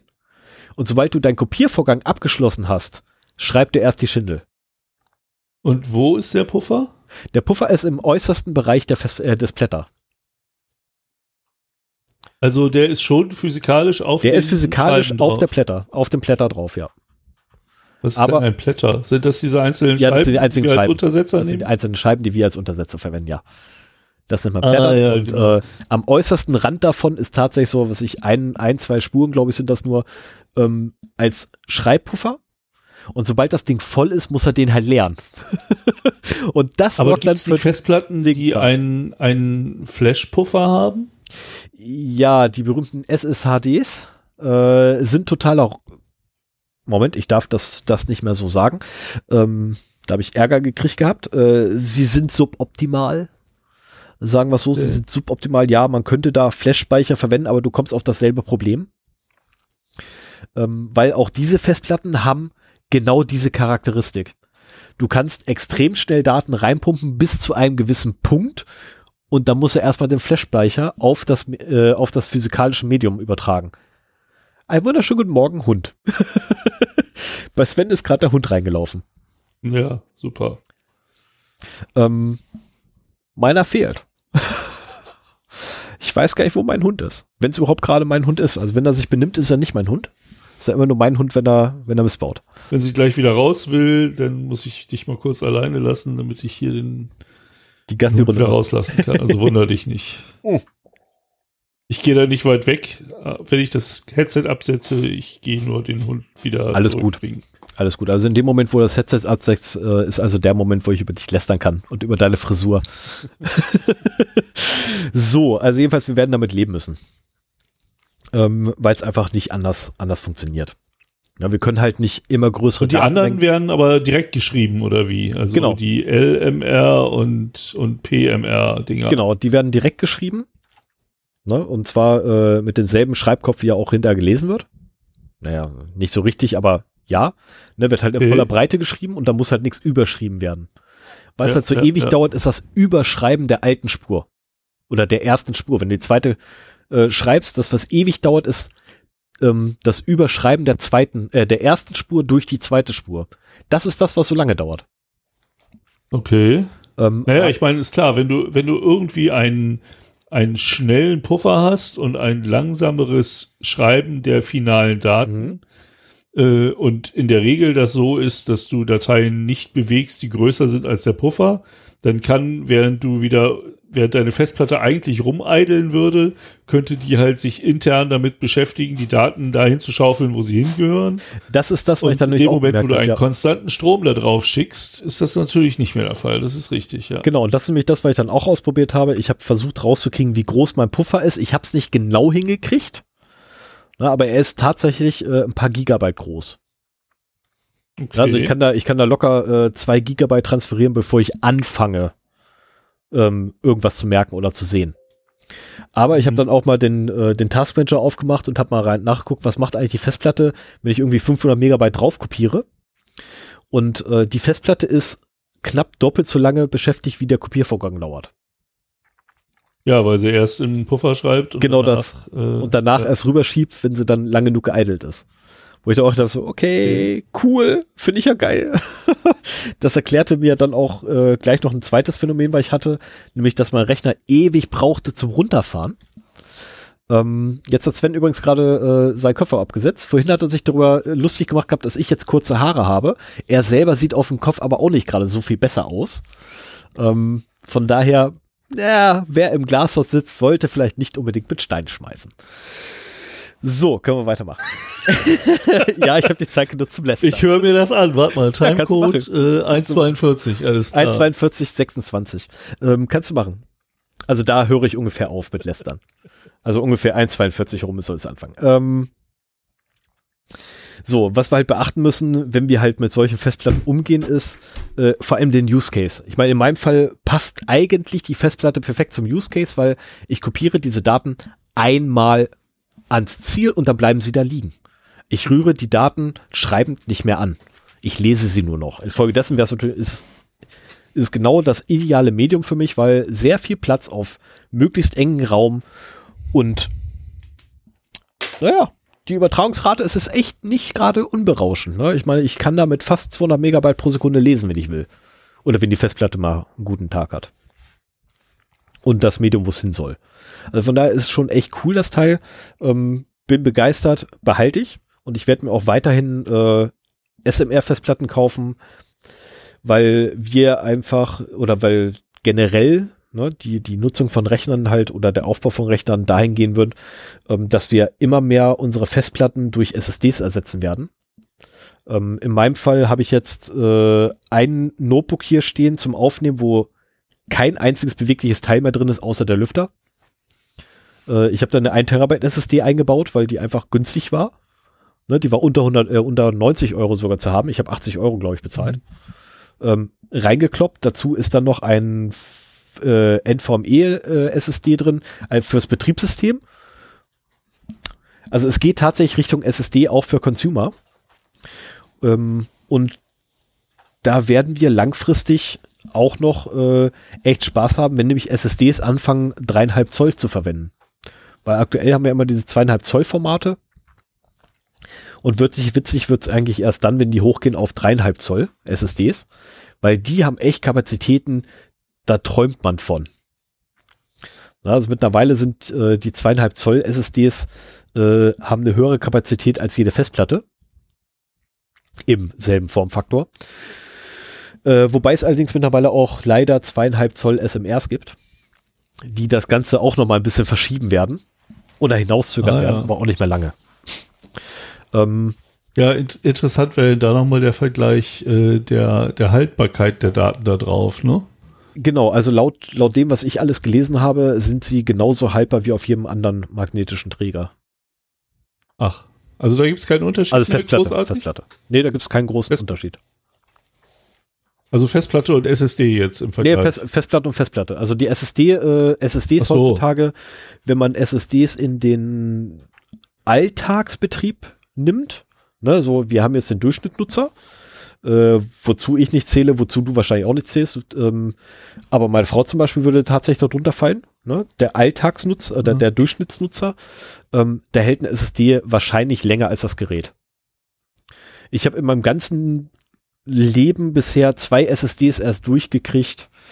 Ähm, eine habe ich wirklich an den Hardware-Tod gebracht.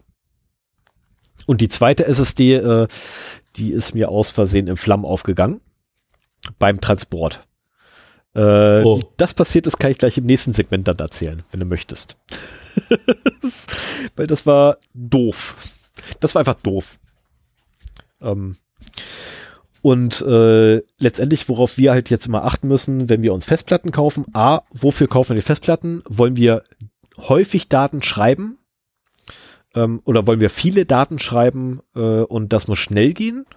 Dann müssen wir einfach explizit darauf achten, dass wir halt PMR bzw. CMR ähm, Festplatten kaufen, die explizit damit auch bezeichnet werden, weil die, mhm. oh, ich vergesse das immer, weil die SMRs äh, nicht immer so ausgezeichnet werden.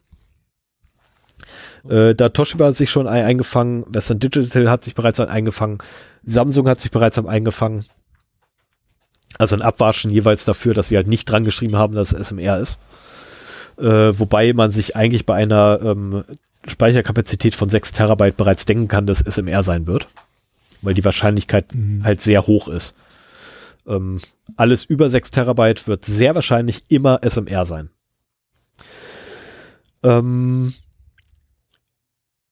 genau, unsere Alternativen. Ja, haben wir überhaupt Alternativen dazu, dafür? Ja, kauf kleinere Festplatten. Wobei es auch 500, Giga, äh, 500 Gigabyte, wer kauft sowas noch? 500 Gigabyte Festplatten mit SMR bereits gibt. Ähm, okay. Wo ich dann auch gedacht habe, okay, ich empfehle also einfach kleine, verdammt, ähm, nein, auch da achtet darauf, wenn ihr kleine Festplatten kauft, sind es SMR, sind es CMR oder PMR. CMR und PMR ist das, was ihr haben wollt, wenn ihr Daten schnell schreiben wollt, also möglichst schnell schreiben wollt. Und SMR ist das, wenn ihr, äh, sind die Festplatten, die ihr haben wollt, wenn ihr einfach nur Daten schreiben wollt und irgendwann mal vielleicht verändern wollt. Und es nicht so wichtig ist, wie schnell das geht. Ähm, ja, und die Zukunft geht halt. Denn? Generell unter Umständen, Entschuldigung. Ich bin doch fast fertig. Ich habe einen Punkt. Ein einziger Punkt noch, da bin ich durch. Dann kannst du jede Frage stellen. Ja, ich, ich vergesse, was ich sagen okay, wollte, wenn du den jetzt bringst. jetzt habe ich vergessen. Dafür nee, gibt es eine Kommentarfunktion. wenn du jetzt wieder auf der Festplatte schreibst und in der benachbarten Spur ist auch etwas, denn würdest du ja Daten zerstören, wenn du mit deinem breiten Schreibkopf darüber gehst. Ja. Dafür ja. Ja. Einfach ja. Du hast recht damit. Aber auch da gibt's wieder eine logische Lösung. Ähm, der fängt an. Schreibst die Daten erstmal weg. Genau, der fängt an, hin und her zu schieben. Also das macht das Ganze auch echt aufwendig, wenn du, wenn du halt Daten überschreiben möchtest. Deswegen, deswegen sage ich ja, für meinen Anwendungsfall ist es ideal, weil die Daten fasse ich nicht mehr an. Ne, die schreibe ich einmal und das war's. Manchmal ja. Fliegen dann nur noch Daten raus, aber es kommen nicht mehr so viele neu hinzu. Ähm, Und du schreibst ja, äh, oder das, das, ähm, das Management da drauf. Äh, ich habe mir jetzt gespart mal ähm, die zwei verschiedenen Managementarten. Ne? Also es gibt einmal Device Manage, äh, Managed by Device und einmal Managed by System. Ich habe Mhm. mir das mal gespart, auseinander zu frummeln, weil es lohnt die Mühe nicht. Es lohnt einfach die Mühe nicht. Ähm, wobei Managed by Device tatsächlich das ist, was ich persönlich präferiere. Ich habe leider Managed by, by System. Ist blöd. Also mein Betriebssystem kümmert sich um das Management davon. Und das Aha. andere wäre halt der Controller auf der, äh, in der Festplatte selber würde sich kümmern. Jetzt hast du es doch erklärt. Ja. Äh, aber ich erkläre jetzt nicht, warum, wieso, weshalb das eine besser ist als das andere. Ähm, Ressourcen, äh, verdammt. ich kann es nicht lassen. ähm, Ich habe eben schon, als du sagtest, ich erkläre nicht, warum das so ist, so habe ich da drauf gewartet. Und jetzt tut er es doch. er kann einfach nicht anders. nee, ich kann auch nicht anders. Das ist, äh, es geht nicht. Ähm, das ist so ähnlich wie in Besprechung sitzen und irgendeiner sagt irgendwas falsch und ich so, was ist so falsch? das ist Blödsinn. Ähm, Ja, so wie beim Testen eben, wo ich ja. so nach dem Wort, der Stefans Kopf im Jitsi läuft rot an. Man sieht, er, er muss jetzt was sagen.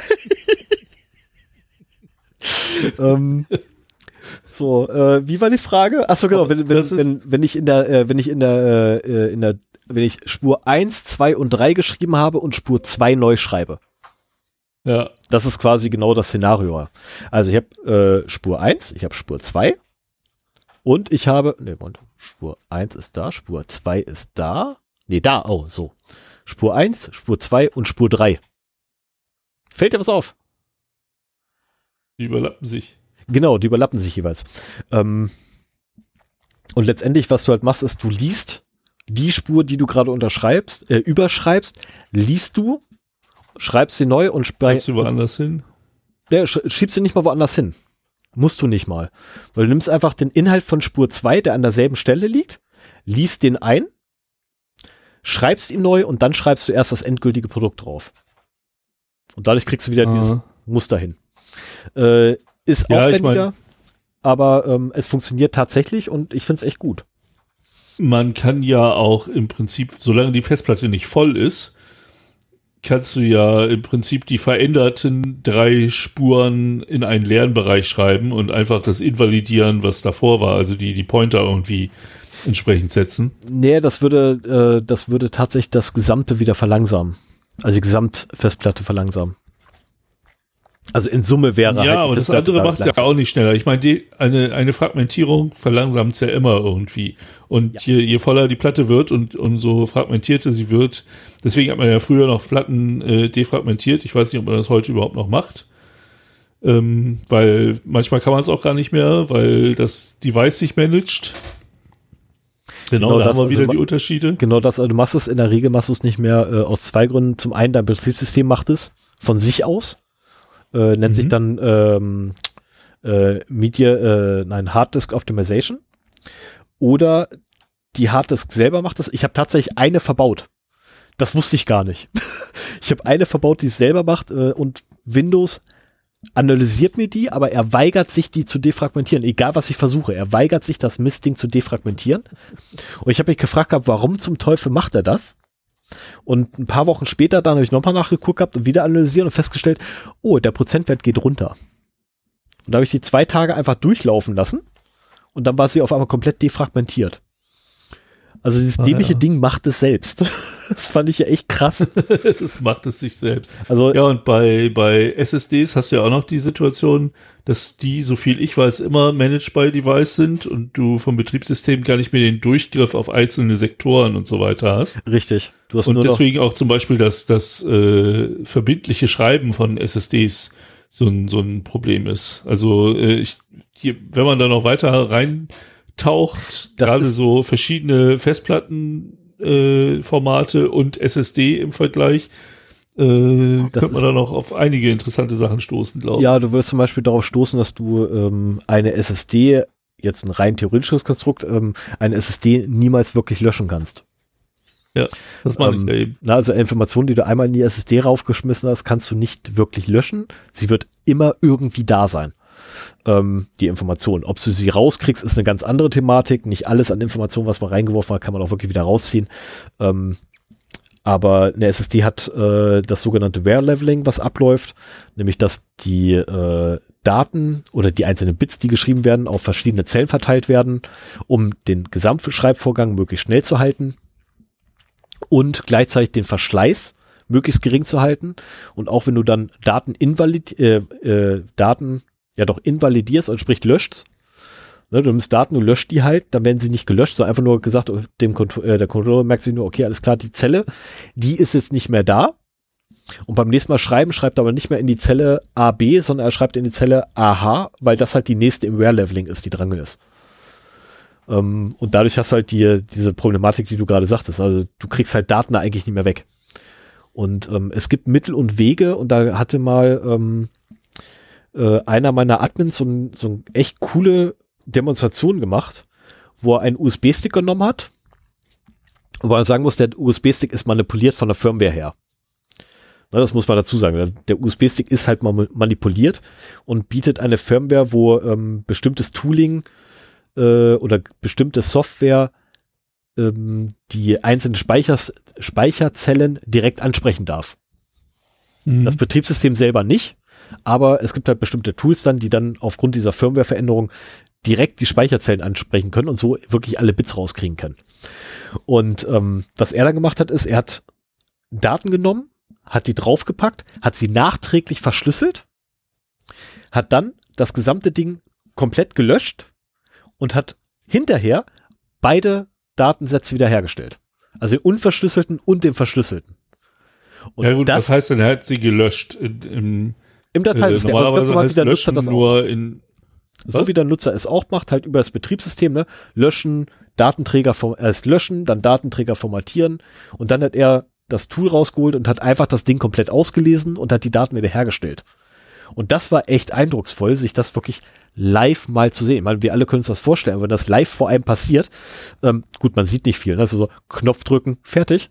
Aber, ja, aber spektakulär ist es nicht, das stimmt. Schon. Es ist nicht spektakulär, aber es ist eindrucksvoll. Es ist wirklich eindrucksvoll, weil du kannst selber hingehen, kannst eine Textdatei anlegen, legst die dahin, dann verschlüsselst du die Textdatei, legst die entweder daneben oder du nimmst sogar die Textdatei, die dort liegt und verschlüsselst sie und legst sie verschlüsselt quasi nochmal ab und löscht die erste dabei. Ne, weil du irgendwie, was ich, ein Verschlüsselungstool nimmst. Ja, aber löschen heißt ja im Prinzip nur im File Allocation Table. Richtig. Äh, die Referenzen rausnehmen. Genau und das. Die, die sind ja sogar noch weiter verkettet dann. Genau, und die also einzelne, du musst halt nur Zellen den, den Anfang da. finden genau. und hast unter Umständen äh, die Dateinamen nicht mehr. Aber äh, du kannst die Dateien halt noch äh, durchaus zusammenketteln. Das, also das habe ich noch zu C64-Zeiten auf Disketten von Hand gemacht. Äh, ja, nannte sich. Und dann nicht mehr, weil es mir zu komplex wurde. Äh, ich habe das noch bis zum FAT 16?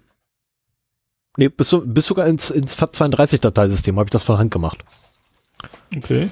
Wo ich dann einzelne Dateien. Nee, mir reicht es habe. zu wissen, wie das geht und was das bedeutet und dann äh, beim C64 war das ja doch alles sehr überschaubar, das war das Gute. Ja, aber äh, das, das wurde auch bei, also bei FAT 16 war auch noch einfach. Oder beziehungsweise FAT. Na, also FAT war echt einfach, muss man einfach sagen, weil du hast es halt deine Data Table gehabt.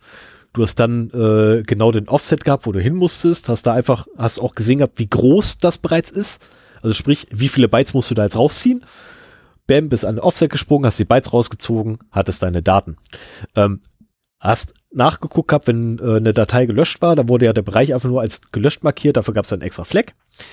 Wenn das der Fall war, dann bist du einmal um die Hälfte des gesamten Speichers, nee, die, Hälfte des Adre Gesamtadressraums bist du vorwärts gesprungen und warst quasi an derselben Stelle in der Schattenbibliothek, die ja vorhanden war. Hattest die Shadow äh, Data Table, die immer eine Iteration zurücklag. Das war das Schöne.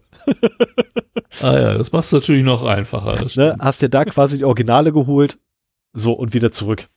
Ähm, ja. Anders war es dann natürlich, wenn die, äh, wenn die Shadow Data Table auch nicht mehr den Stand hatte, den du brauchtest. Aber auch dafür gibt es Lösungen. Weil da bist du einfach durchgegangen. Ne? Alles, was irgendwie gelöscht ist, bist du halt durchgegangen. Guck, wie heißt denn die Datei? Weil das steht immer ganz am Anfang im Dateisystem mittendrin, nicht in der Data Table. Super. ähm, also gab schöne, schöne Sachen. So, und bei FAT32 war das Problem, dass halt die Shadow Table weg war. Ähm, weshalb FAT32 nicht mehr so gut reparierbar war. Weil FAT16 hat tatsächlich alles an Daten doppelt gehalten. Einmal links, einmal rechts. Und äh, konntest einfach, wenn es repariert werden musste, hast du halt geguckt, okay, wo sind die Daten heile, alles klar, nämlich die. Ähm, ah ja, okay, ja.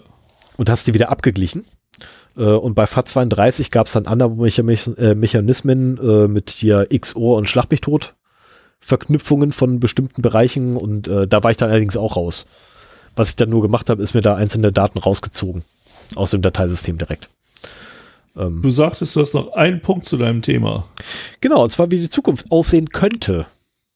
Ah. Und jetzt wird's, okay. jetzt wird's wirklich, wirklich spannend. Ne? Also gehen wir davon aus, gehen wir mal davon aus, dass 12 Terabyte das Maximum sind von, Moment, andere Datei aufmachen, das Maximum sind von CMR. Also von den traditionellen, wie wir sie aktuell immer noch kennen. Ne? So die schnellen schreibenden Festplatten. Also wegen, wegen Baugröße dann. genau, wie? aufgrund von Baugröße. Ne? So 12 Terabyte sind das absolute Maximum. Davon gehen wir jetzt mal aus.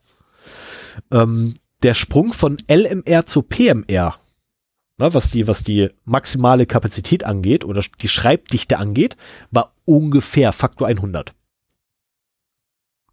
Wow. So. Und jetzt es passen, und jetzt gehen wir Moment, es passen 100 vertikale Bits in ein longitudinales Bit. Ja. Wow. So, und jetzt kommt. Sind die auch schmaler geworden oder nur umgedreht worden? Sie sind einfach nur gedreht. Mehr nicht. Sie sind tatsächlich einfach nur Irre. 90 Grad gedreht. Sie sind genauso tief, wie sie früher lang waren, sind sie jetzt im Material. das ist, also, Boah. ist total krass, sich den Kram durchzulesen. Ich habe da echt da, da gesagt so, wow, sowas geht. ja, da, den Moment habe ich auch gerade. Also, ist wirklich okay, also Faktor 100 von LMR zu PMR. Genau, so CMR. ungefähr, ne? Ungefähr. Ja, ja, ja. Ähm, was das Maximum angeht, wohlgemerkt. Aber was ist denn das realistische Maximum für LMR so, im Festplattengehäuse? Äh, Moment, das muss ich aufrufen, das habe ich nicht im Kopf. Äh, Weil 12 Gig ist ja wahrscheinlich viel zu viel. Das muss ich. Bei LMR. Äh, äh, bei dem Faktor. Ne, bei CMR ist, ähm, oh Gott, was ist mal CMR? CMR ist eigentlich das Wichtige. Warte, falscher Link genommen. Ich muss ja per perpendicular. Das ist ja, kennst du diesen, diesen coolen Sketch, wo wir gerade beim Abschweifen sind? Nicht ablenken, nachgucken. Doch, ich will ja gerade nachgucken, wo das Maximum ist. Ähm, oh Gott, wo ist es denn? Ein Terabit pro Quadratzoll. Ah, das ist, das äh, so, max, äh, um das maximal Zehnfache könnten sie gesteigert werden. Mit PMR. So. Also von LMR nach PMR um das nicht Faktor 100, sondern Faktor 10. Sorry, ja, Fehler meinerseits. So, um das Zehnfache gesteigert. Okay. Ähm, so, und jetzt, jetzt gehen wir ne, einen Schritt weiter und sagen, okay, wenn du mir jetzt nicht mehr. Da ist dein Hund. Oh, da ist mein Hund. Nein, süßer, komm her. so, jetzt muss ich noch schnell knuddeln. So, ähm, so, jetzt gehen wir, okay, jetzt gehen wir mal zu SMR rüber. SMR. Ich hoffe, was macht er aus? Nein, macht er natürlich nicht. Das ist so klar. Aber es macht nichts. Und ähm, Überlassungsvorbereitung, bla bla. Äh, ja, und da haben wir natürlich jetzt leider kein Maximum. Aber gehen wir davon aus, dass weiterhin der Faktor 10 das wäre. Ne? Und wir arbeiten hier im Binärsystem, da ist Faktor 10 echt scheiße viel. Nee, bei der, bei der Dichte von Bits ist Faktor 10 gleich Faktor 10. Ja. Ach so. Nee, nee. Nee, nee. Ja, doch. Ob du nun, ob du nun 10 oder 100 Bits da reinschreiben kannst, ist Faktor 10. Okay, ja, also, ich weiß, ich weiß nicht, wie ich du drauf verlängerst komme. ja nicht den Adressraum damit. Nein, aber was du machst, ist, du äh, äh, erhöhst die Anzahl der Bits pro Quadrat Zoll. Ja, klar. Also. Und da drin die Anzahl der Bits. So, mit das, und jetzt kommt dieses, dieses tolle Rechenbeispiel, weil auch hier, ne, Faktor 10 ist halt nicht Faktor 10. Ähm, oder das Zehnfache eines Quadrats ist nicht automatisch das Zehnfache eines Quadrats. Das ist, äh, weil wenn ich zehnmal dasselbe Quadrat habe, dann habe ich nicht das Zehnfache des ersten Quadrats. Doch. Nein. Ach ja, egal. Ähm, ah, es kommt nämlich wieder Quadratgleichung. Hey, hurra, wir freuen uns. Ähm, also, das. Nee, komm, ich, ich habe jetzt keinen Bock auf die Diskussion mit dir. Wir haben beide Kopfhörer auf. Lassen wir das. aber gehen Ja, wir tatsächlich davon so aus, aber gehen wir mal davon aus, dass einfach nur Fakt, also einfach nur um den Faktor 10 multipliziert wäre. Dann hätten wir rein theoretisch, wenn wir davon ausgehen würden, dass ja, 12 Terabyte ist zu viel. Zehnmal mehr Daten da drauf, ja. Aber genau. Darum aber- geht's ja nicht. Aber die Größe, die Größe allein, ne, du hättest irgendwie 100 Terabyte oder so auf einer Festplatte? Das wäre schon geil. Also, Ja, da werden wir auch hinkommen. Ich meine, ich habe in, ich habe äh, angefangen mit 40 Megabyte in einem Festplattengehäuse, das deutlich größer ist als ein 3,5 Zoll Gehäuse. Ja, das war äh, der sogenannte Desktop, ja. Ja, äh, die Festplatte vom Atari ST, die war oh, so 30 mal 30 mal 7 Zentimeter hoch oder so. Ja, und maximal äh, drei, äh, zwei, Plä zwei Blätter äh, doppelseitig beschrift, äh, beschrieben. Ja, keine Ahnung, was da drin war, aber es war auf jeden Fall, es waren 40 MB Willkommen in der Nerdzone. und ja, ja, genau.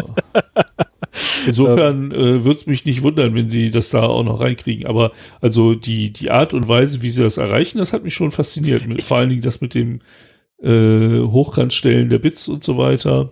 Ja. Aber äh, kannst du zur nächsten Folge nochmal nachreichen, wie, wie hoch die, die, die Dichte bei LMR im Vergleich zu PMR nochmal ist? Also wenn, LMR wenn der erste PMR. Schritt das verzehnfacht hat. Ja, genau. Also der, ja, Moment, LMR zu PMR. Nein, nicht LMR. Von PMR zu SMR. SMR. So, Äh, das- ja, ich, ich versuche das, das, mal es eben auf rauszukriegen. schnell nicht gefunden hast. Ich versuche das nochmal rauszukriegen, weil ich weiß auch, dass ich die Zahl irgendwo hatte. Ich habe es nur wieder verpeilt. Ähm, weil ja die, der Schreibbereich oder der, der Lesebereich kleiner wird. Ähm, und dadurch natürlich die beschriebene Fläche kleiner. Deswegen passt da mehr hin. Ähm, ich habe jetzt nur, ja, kriege ich nochmal raus. Ach genau, jetzt weiß ich warum. Weil im Prinzip das ist- dürften ja die, die Bits damit nicht kürzer werden, Nee, nee, sondern nur schmaler. richtig? Und dann ist halt die Frage, wie viel breiter der Schreibkopf äh, im Vergleich zum Lesekopf ist. Äh, Also das, ist wird tatsächlich, das ich glaube, mehr als so Faktor 2, 3, maximal 4 wird da nicht sein, oder? Boah, Schreib-Lesekopf Ja, gut, Verhältnis spekulieren zueinander. Ja, das ist, müsste ich, müsste ich jetzt auch nochmal äh, direkt nachgucken in, in Spitz und äh, Studien. Das äh, würde mich interessieren. Soll ich denn mal weitermachen mit Fun Ähm, and Other Things? Ja, mach mal weiter. Dann kann ich hier schnell nach. Okay, da, da habe ich nämlich noch zwei Themen äh, mitgebracht. Beim zweiten hätte ich auch gerne wieder deine Aufmerksamkeit, weil äh, da möchte ich was mit dir ausprobieren in Zukunft. Oh, Zumal du ja auch gesagt hast, dass äh, Signal da etwas, ähm, also der, der Messenger unserer Wahl jetzt sich da auch nicht gerade vorbildlich verhalten hat, was leider. was äh, die Security angeht.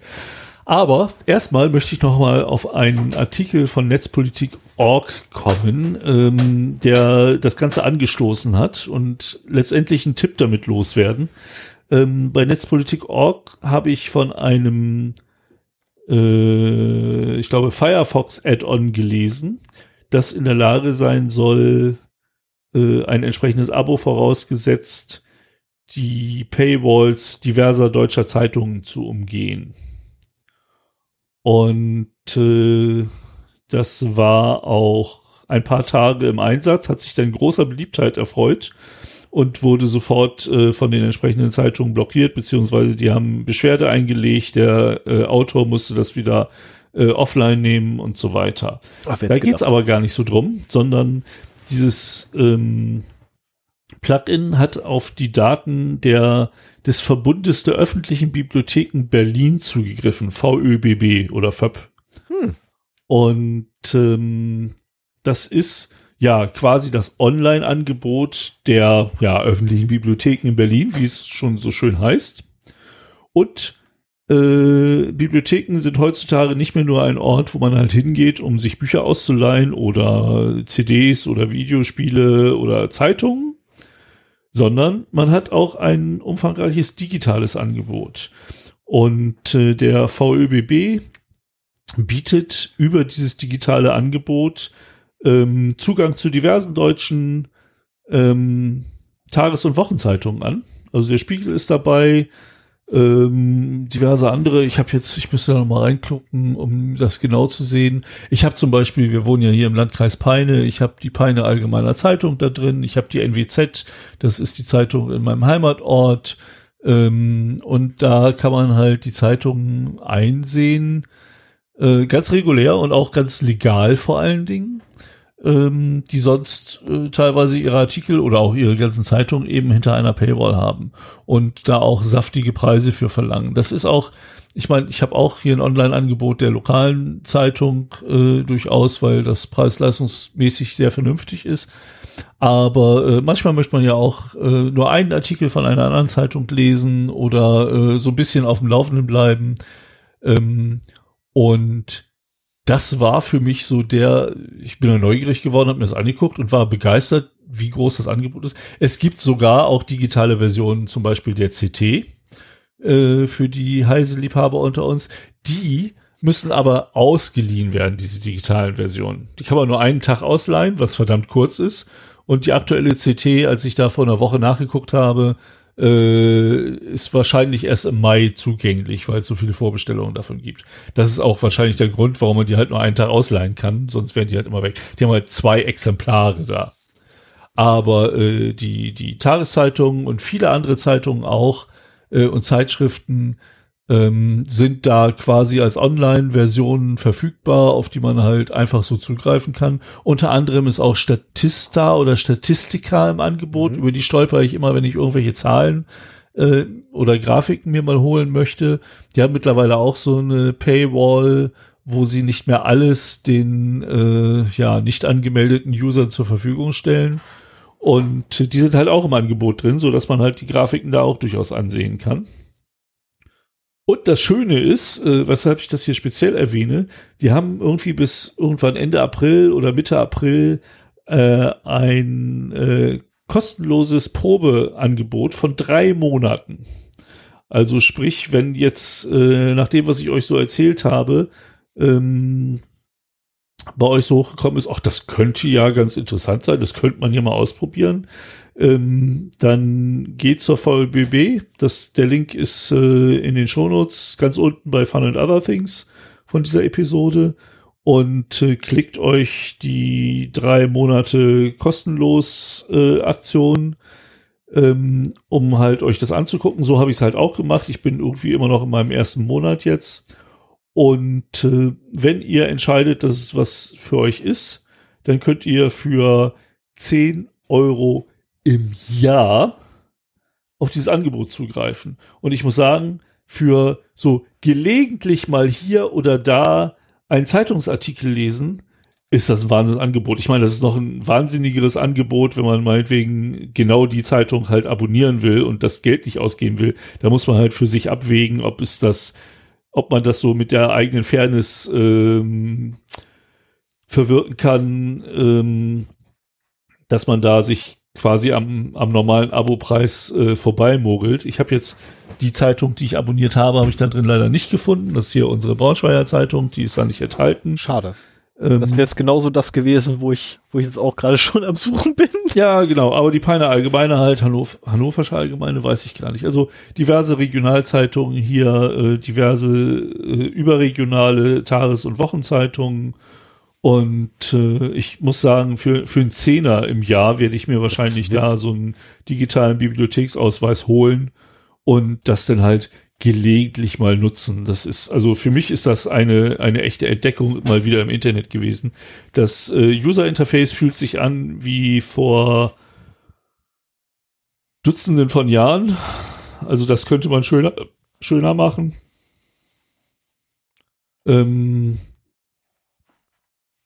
glaube, ich hatte da auch einige Sicherheitsaspekte im Registrierungsvorgang äh, gefunden, wo ich mir auch gedacht habe, so von wegen, das äh, muss man eigentlich heutzutage nicht mehr so machen. Ähm, aber unter dem Aspekt wollte ich mir das gar nicht angucken, sondern es, es gibt wirklich äh, Zugriff auf diverseste Zeitschriften. Die Online ist halt dabei, die kenne ich ja auch aus Braunschweig, aber das ist, wenn man hier in Braunschweig einen digitalen Benutzerausweis hat, dann hat man halt die Online und da gibt's noch diverse andere dieser Services äh, für diesen Zehner. Also ähm, Bibliotheken sind sowieso ein Geheimtipp, äh, auch für Eltern, die ihren Kindern immer mal wieder neue Bücher zum Lesen geben wollen oder zum Vorlesen was suchen und das nicht alles kaufen wollen, kann man da halt auch Bibliotheken, diese Bibliotheksausweise sind immer nicht besonders teuer. Und es gibt ein, eine, ein reichhaltiges Angebot. Also wer noch nie in der Bibliothek war, macht das mal. Das äh, ist echt eine geile Sache. Auch Computerspiele, wenn einen sowas interessiert, äh, gibt's da. Ich meine, mehr und mehr wird das nicht mehr möglich sein, aber ähm, ja, also ihr, ihr hört äh, im Prinzip, äh, ich höre mich an wie ein YouTuber, der ein Kooperationsanbuch vom ÖBB bekommen hat, äh, aber das ist einfach nur, weil ich begeistert bin, wie groß das Angebot da ist und wie günstig das auch ist, so dass man sich das auf jeden Fall mal schießen könnte. Ich, ich ähm, das digitale Angebot der Tageszeitung war eine Zeit lang aus lizenzrechtlichen Gründen nicht verfügbar, weil es ist halt äh, verboten, automatisiert diese Artikel daraus zu holen.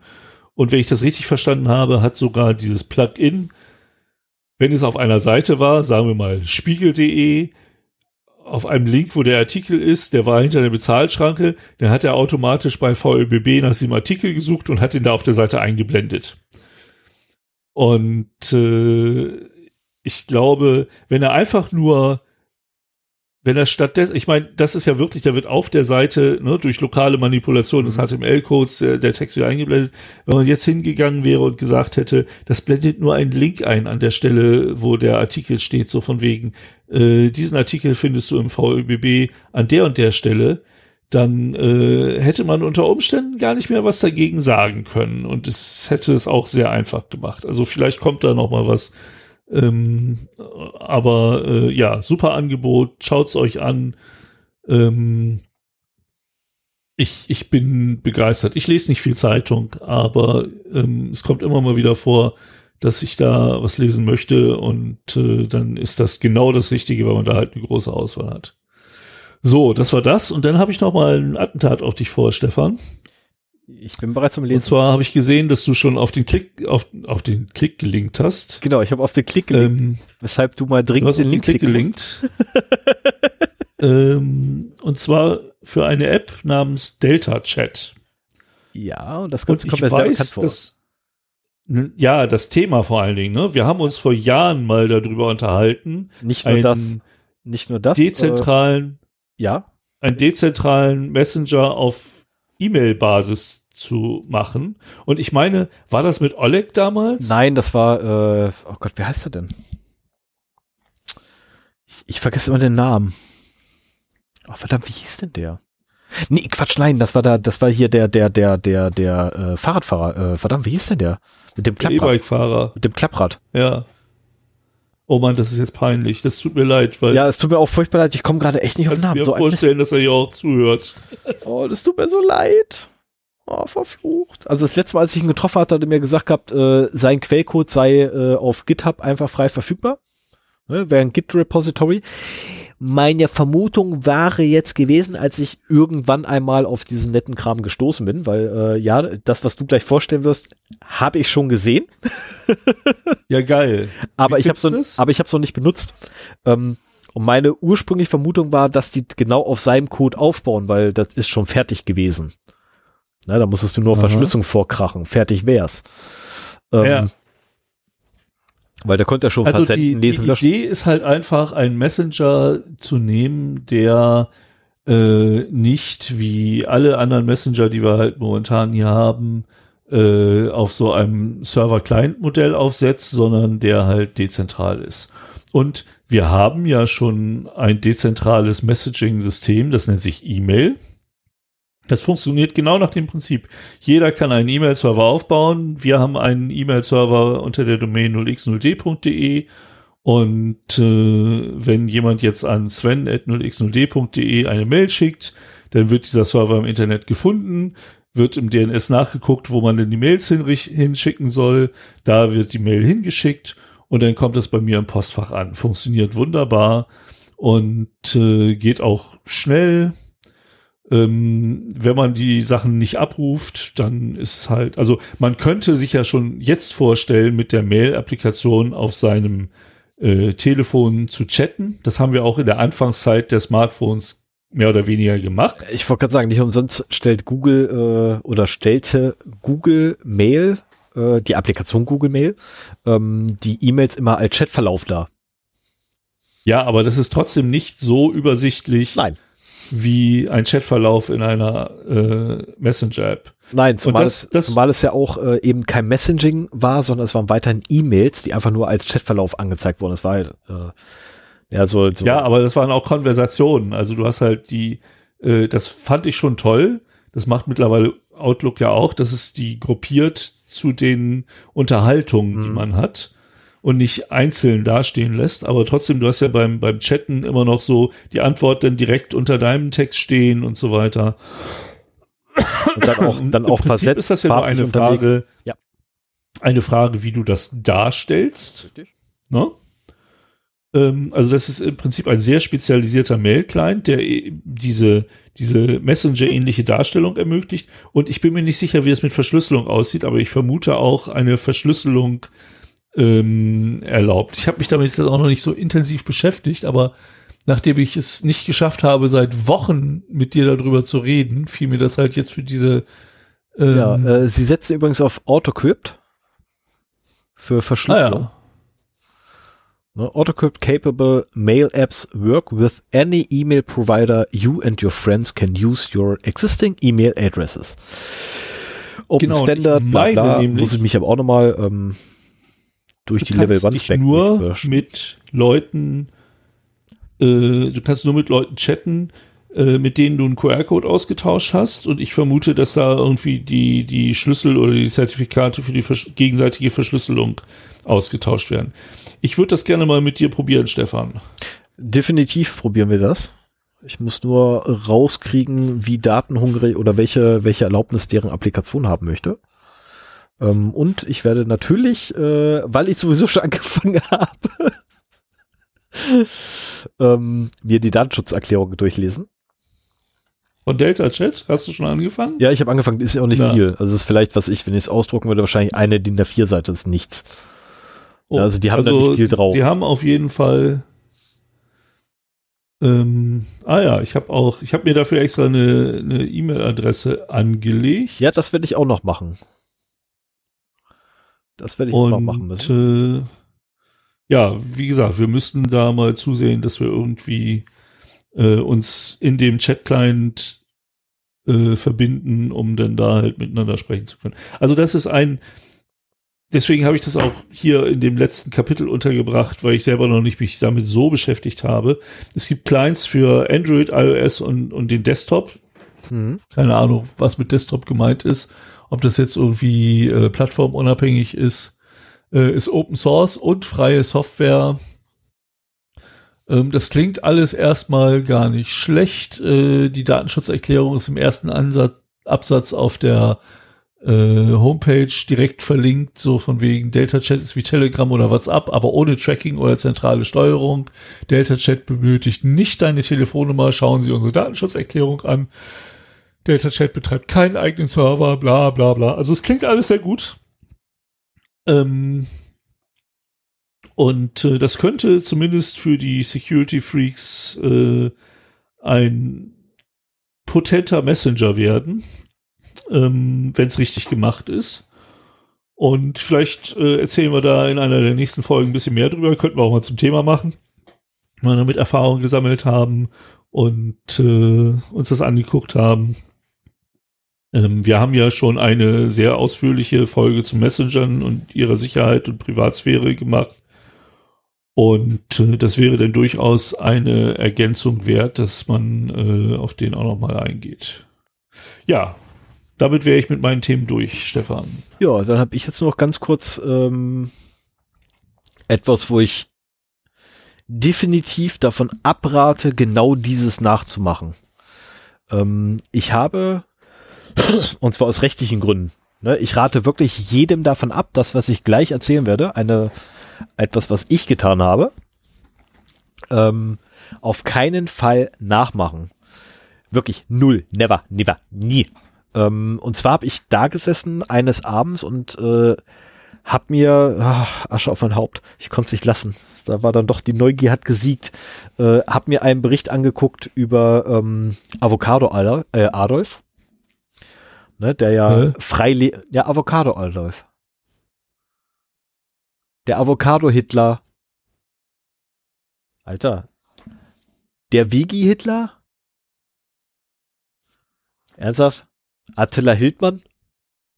Was hat das mit Avocados zu tun? Der Typ ist veganer Koch.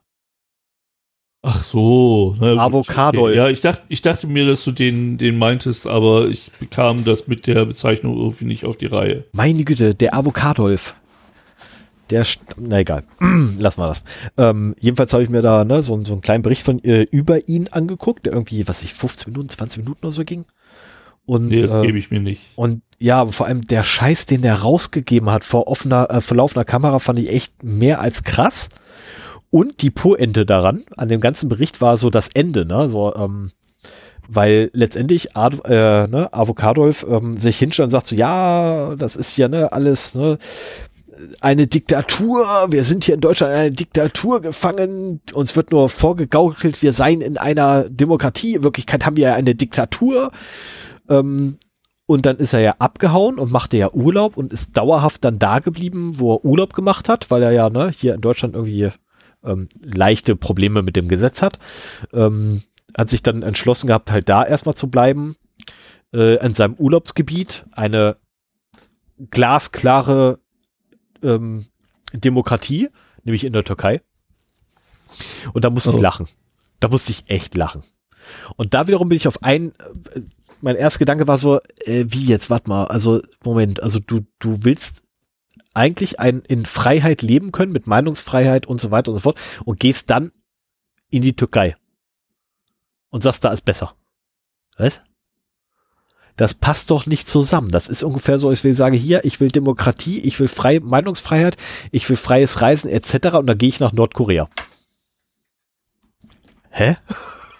Das macht doch keinen Tja, Sinn. Ein, ein, ähm, ein Nazi ist halt nur unter einem Nazi-Regime frei, weil er da halt wirklich sagen kann, was er sagen möchte, ne? Und äh,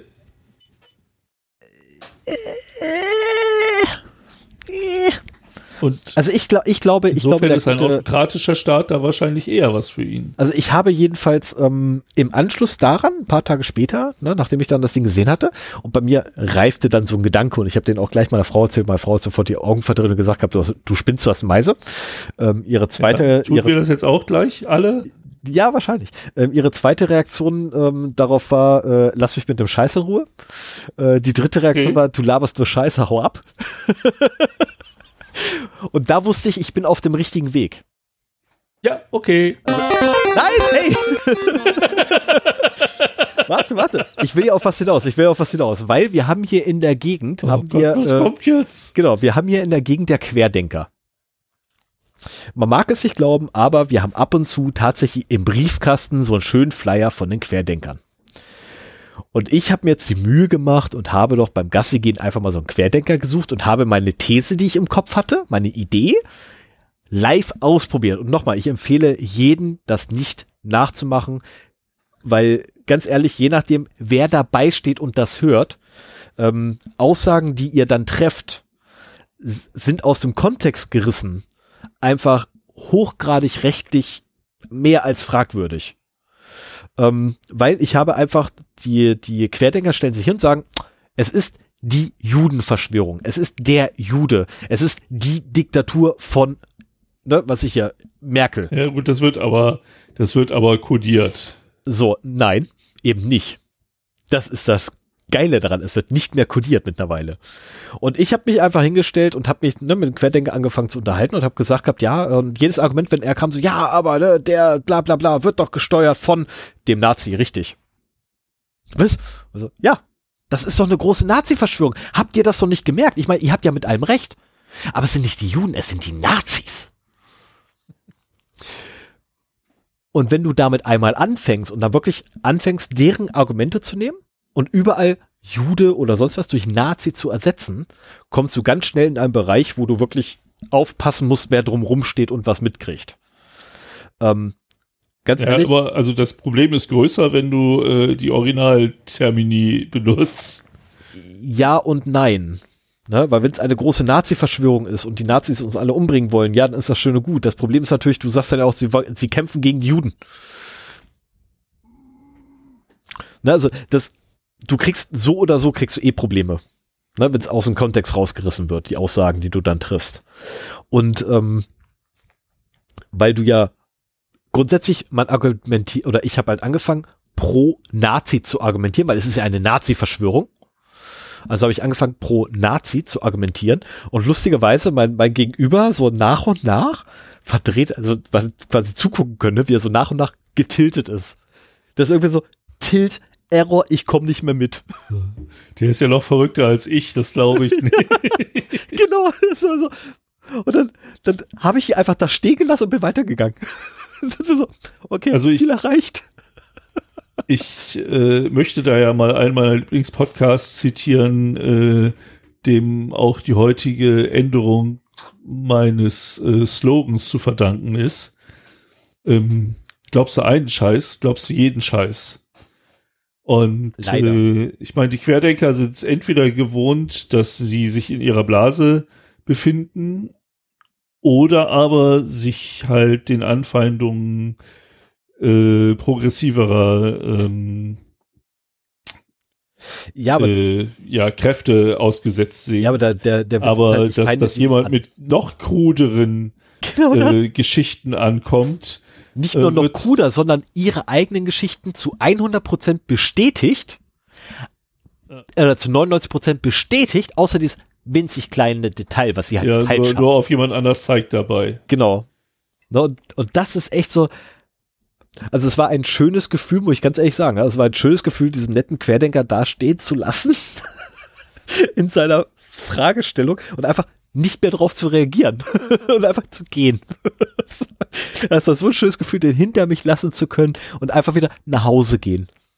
Dahin, wo mich meine Frau liebt, hoffe ich, mein Kind liebt, hoffe ich, mein Hund liebt. Okay, das weiß ich, der schlabbert mich dauernd ab, wenn er mich sieht.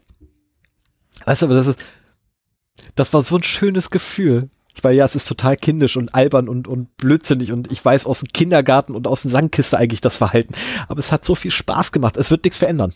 Es wird wirklich nichts verändern. Aber wenn ihr die Möglichkeit habt, unter vier Augen mit einem Querdenker zu reden, versucht es aus. Habt Spaß. Werdet kreativ dabei. Nur nicht absurd werden. Ja, ich meine, es sind nicht die Reptilien. So, wie, wie ist das? Wie ist das im Kampfsport? Äh, nutze die Energie des Gegners und lenke sie gegen ihn. Nimm die Energie des Gegners und auf. Das, da erinnert ja. mich das dran.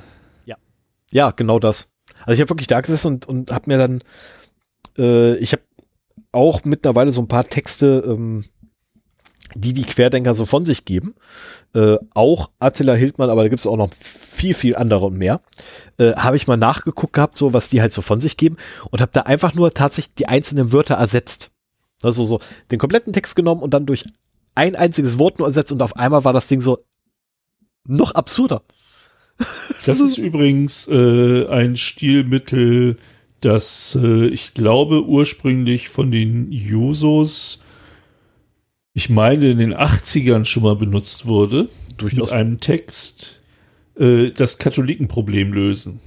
Ja, also es ist nicht neu. Also das, das Kennst Ding, du das? Nee, ich habe da, äh, das nicht, aber ich Dann suche ich das mal, dann suche ich das mal raus äh, für die Shownotes und pack das dann auch drunter.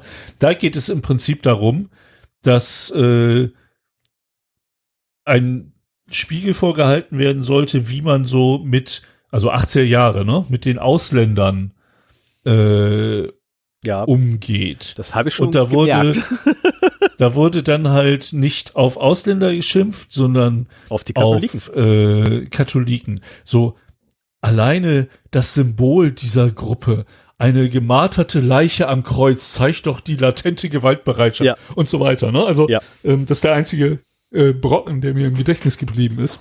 Und die Ein, Morbidität. ein herrlicher Text, der genau das vor Augen führt, wie zumindest in der Zeit, heutzutage wird das ein bisschen mehr versteckt, ähm, da über äh, ja, Ausländer gesprochen wurde. Richtig. Und ich bin mir leider nicht mehr sicher, ähm, wer es gesagt hat. Ich bin der Meinung, es war Katascha, ne, die, äh, die gesagt hatte, dass man halt ab einem gewissen Punkt brauchst du auch mit den ganzen Querdenkern und äh, sonstigen Spinnerideologen nicht mehr diskutieren. Es hat keinen Sinn. Ne, wenn die erstmal einen gewissen Punkt überschritten haben, dann kommen die nie wieder zurück. Ja. Ja, wenn also sie es Ja, nicht alleine, also kannst, kannst du nicht diskutieren mit. Und äh, was ich halt dann versuche, ist Spaß zu haben mit denen. Ähm, wir haben auch einen befreundeten Hundebesitzer, äh, na, was ist befreundet, also bekannten Hundebesitzer hier in der Gegend und der ist halt auch, ne, Querdenker. Und mit dem habe ich auch regelmäßig Spaß. Ich war gut, mit dem habe ich das jetzt nicht abgezogen, weil ich den halt ein paar Mal öfter sehe. Ne, also um Himmels Willen, also man muss ja schon ein bisschen aufpassen, mit wem man welchen Joke macht. Ähm, aber ich stelle mich auch bei ihm hin, ne? fängt an, so äh, fing dann an hier mit, mit hier Bill Gates und, äh, äh, und hier den, dem Impfchip, ne, wo ich sagte, sag mal, bist du total bekloppt?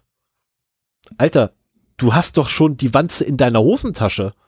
Die, was denkst du, was sie da die ganze Zeit an deine Hoden weitergibt? Sie sendet doch schon den, sie sendet doch schon quasi das Signal an deine Hund und verändert bereits dein Erbgut, damit du den Mikrochip gleich mit auslieferst. Ähm, er war sichtlich erschrocken darüber. er hat wirklich angefangen, darüber nachzudenken. Und das ist so absurd. ähm, letztes als ich getroffen hat, dabei habe ich ja gefragt, und hast du Wähler abgeschaltet? Ja, auf jeden Fall. So, hm, super. Während er den Bluetooth-Kopfhörer drin hatte. Also, hm, coole Idee. also man kann Spaß haben mit den Leuten. Äh, Und ich benutze es wirklich mittlerweile nur zum Spaß haben, weil alles andere. Ey, wir haben Pandemie, ganz ehrlich, wir sind ja alle eingesperrt, wir müssen alle irgendwo ein bisschen Spaß herkriegen und ein bisschen Vergnügen. Das ist mein Vergnügen, Querdenkern ärgern. Oder, oder zur Weißglut bringen oder keine Ahnung, was da in den Köpfen dann bei denen vorgeht. Ähm, Ja. Ist mir auch ehrlich gesagt völlig egal, was auf deren Seite los ist. Hauptsache, ich habe Spaß dabei. Ne, und ich werde Teufel tun, die als, als Idioten zu beleidigen. Ich nenne sie lieber Covidioten. Wobei ich das komisch finde, dass meine Autovervollständigung bei meinem ähm, Twitter-Phone das Wort Covidioten kennt. Also ernsthaft, Oh, ist, kein, ist kein okay. Witz, mein, mein, mein, mein Twitter-Phone kann Covidioten fehlerfrei tippen. Das ist schräg und korrigieren, wenn ich es falsch schreibe. Ähm, hm. Fand, äh, Ja, hat, Zeit, hat mich ein bisschen überrascht. also diese Deppen sind mir eigentlich relativ egal, nur dass sie halt einen großen Einfluss auf uns haben, jetzt zu Pandemiezeiten. Das ist halt das Ärgerliche daran. Aber gut, ich habe äh, das Katholikenproblem gefunden und äh, habe das verlinkt. Wer wen das interessiert, äh, der kann das gerne machen. Habe ich hier schon mal äh, den, den Song Das Internet ist voll. Äh, lassen wir es sein, das mache ich ein andermal. The Internet ist Ähm, ich habe noch eine Ergänzung zu meinem ersten Thema. Ähm, es gibt auch Hörbücher, habe ich gerade gesehen. Ähm, auch ganz interessant. Also es gibt alle möglichen digitalen Medien bei der FÖB. Äh, guckt mal rein. Das gibt's auch teilweise bei anderen Bibliotheken.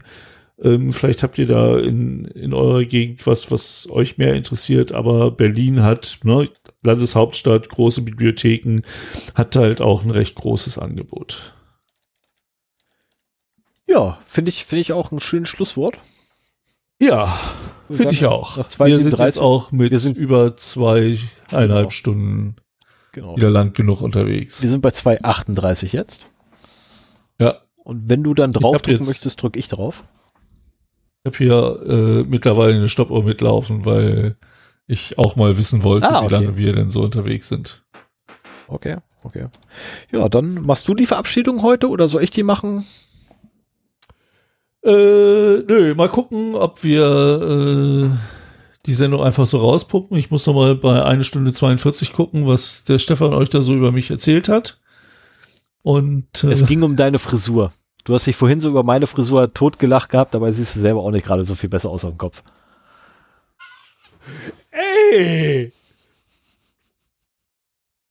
Wobei ich mir Das bei dir ja nicht sicher wohl- bin, ob das geschnitten ist oder ob das Corona-Frisur ist. Nee, ich äh, gehöre zu denen, die illegal an eine Frisur gekommen sind. Ah. Eine der wenigen Personen, die mit uns Kontakt äh, hat, äh, Haare schneiden kann. Aber das ist auch schon wieder viel zu lange her. Und äh, ja, man verlottert ja im Homeoffice, ne? Und vor allen Dingen in Osterferien. Ich habe gerade frei eine Woche. Um jetzt ganz kurz nochmal das zu erklären, ähm, ich habe aktuell müssten es 12 Millimeter sein, weil wir haben angefangen mit 9. Also wir haben auch, ich habe auf 9 Millimeter runtergekürzt. Ähm, Und dann hast du auf 12 Millimeter wieder verlängert, oder was? Ja, es wächst jetzt wieder halt, seitdem schon wieder. Ach, das ist schon die lange Version. Ja, ja, das ist schon nachgewachsen. Das waren 9 Millimeter. Das ist schon ein bisschen länger geworden. Ja, stimmt. Auf dem Bild war es weniger. Und also Und Stefans Haare wachsen auch wie Sau. Also zumindest oben auf dem Kopf.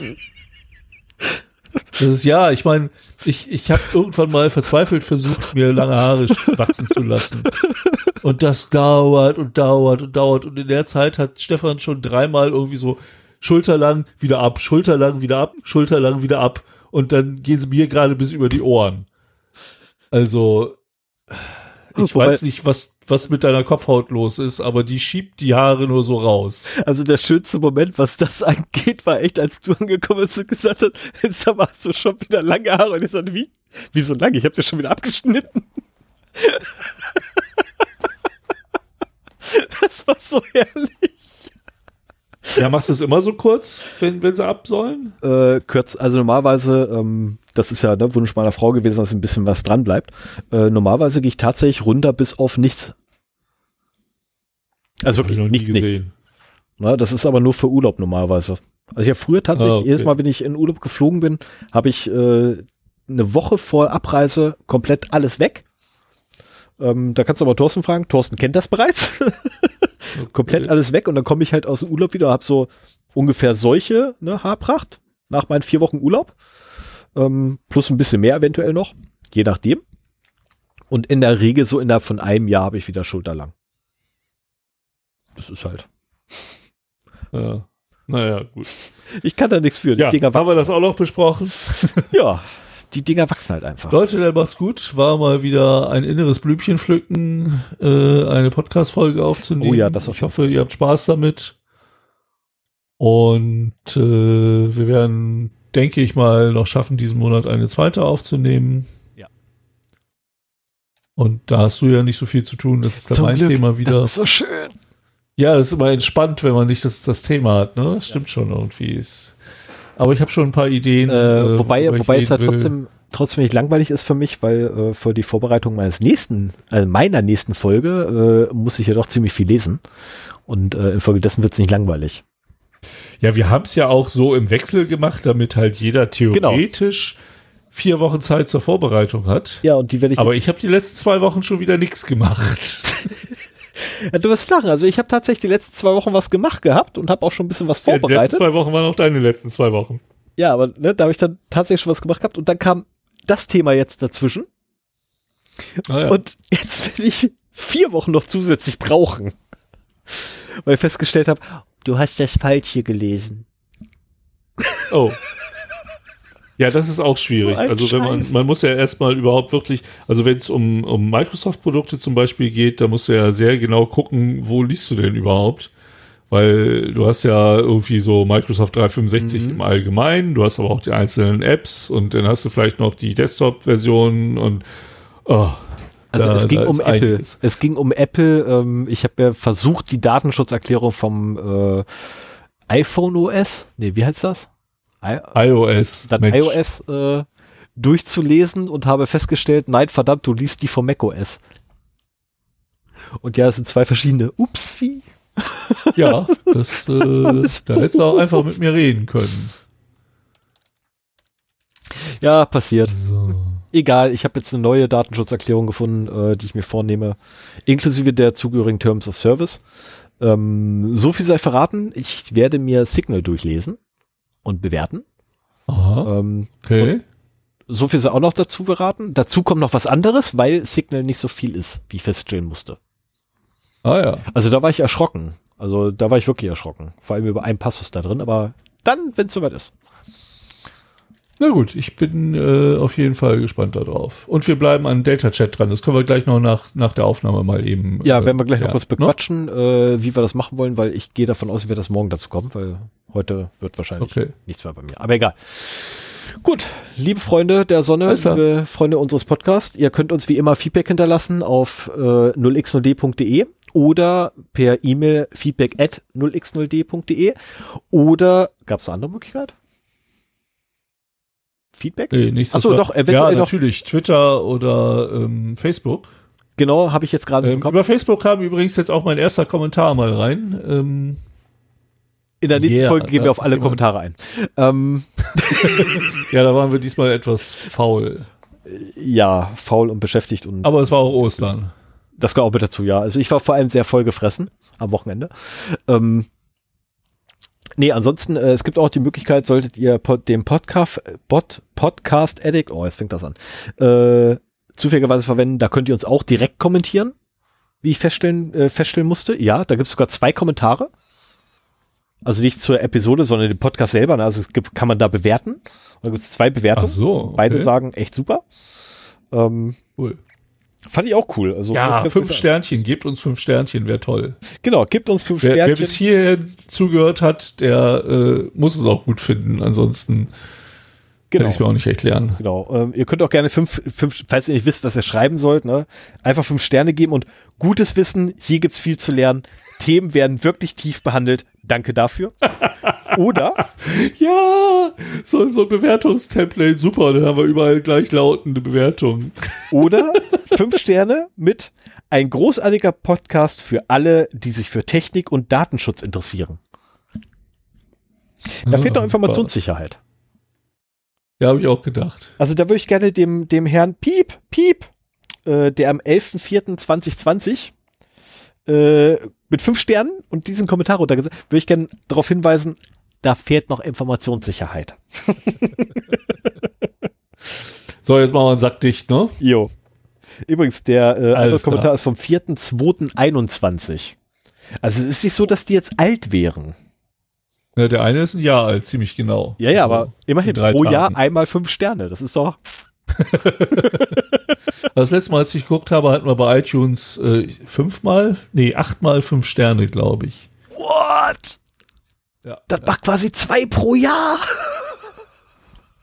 Das ja ich glaube, die sind auch erst ein bisschen später gekommen. Aber ein paar können wir noch gebrauchen. Insofern, wenn ihr uns helfen wollt, dann bewert, gibt uns eine gute Bewertung oder empfehlt uns weiter. Oder äh, kommt zu unserer Facebook-Seite, die dümpelt mit irgendwie, ich glaube, 20 Fans, 20 Abonnenten dahin. Ähm, das wäre noch eine Möglichkeit. Boah, ich hab mehr Follower so, als du. jetzt ist Schluss. Ich Ja. mache jetzt Musik. Tschüss. Tschüss.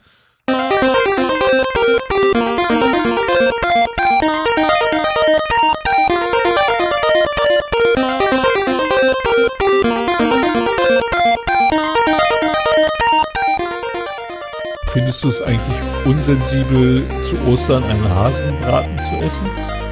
Nein, ich find's genau richtig, weil der Ostermann mag mit Sicherheit einen Hasenbraten. Solange es nicht der Weihnachtshase war, ist alles gut. Na gut, auf jeden Fall. Ich habe den ersten und letzten Hasenbraten meines Lebens äh, gemacht. Und mag das total gerne, aber es ist ein scheiß Aufwand. Und Ach so, deswegen, okay. die Menge, da, die da rauskommt, ist verdammt wenig. Ähm, Ja. Aber das muss ich mal ausprobieren. Ja, aber das ist, äh, macht er einfach, du, du willst halt nicht mehr mit mir reden, ne? Das ist aber ein grundsätzliches Problem. Äh, wenn du halt Fleisch machst äh, und das echt verdammt lecker wird zum Schluss, dann hast du meistens mit so viel angefangen und so viel kommt raus. Das Ja, das meiste ist halt Knochen, es war ein Hasenrücken.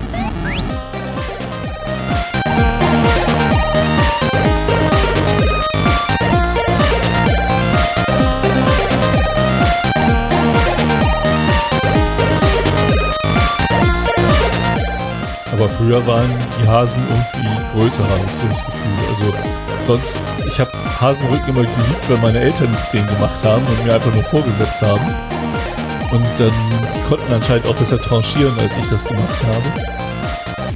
Naja, war irgendwie. Aber ich fand's passend zu Ostern, ein Hasen. ja, ja. Äh, nur was von nebenbei, ne? Ich habe das Dreifache deiner Follower. Und Leute, kommt zu Facebook sofort. Nein, Aber einfach- eigentlich, kommt einfach nein, eigentlich, eigentlich ist es ja ein gutes Zeichen, dass äh, unsere Hörerinnen äh, nicht unbedingt so stark bei Facebook vertreten sind. Aber weder die. Twitter-Follower noch die Facebook-Follower spielen, spiegeln die Anzahl unserer Hörerinnen wieder. Das, äh, Nein, deswegen wundert mich das so ein bisschen. Und letztendlich äh, muss, ich, muss ich aber auch sagen, ähm, ich finde immer noch, Twitter ist ein kompliziertes Medium.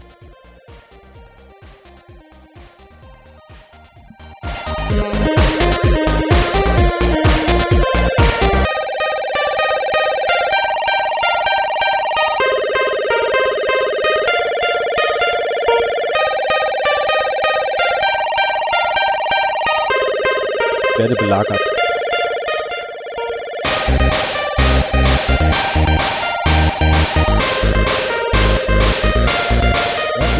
Geht kaputt? Wenn Mascha hier reinkommt, äh, sieht das fast genauso aus. Ne? Irgendwie so die, die Gestik, Schwanzwedeln ist ganz ähnlich. Und dann genauso hinstellen, damit man Po schrubben kann. Genau, und dann Kopf hoch und genießen. Ja, ich weiß, mein Freund.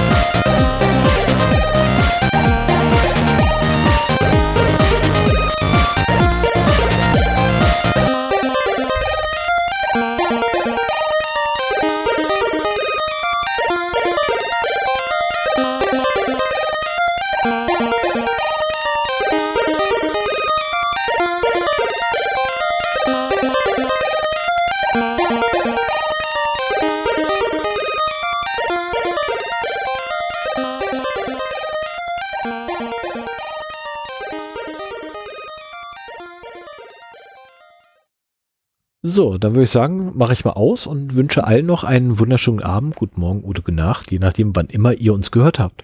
Bis dann, lasst euch gut gehen. Tschüss. Ciao.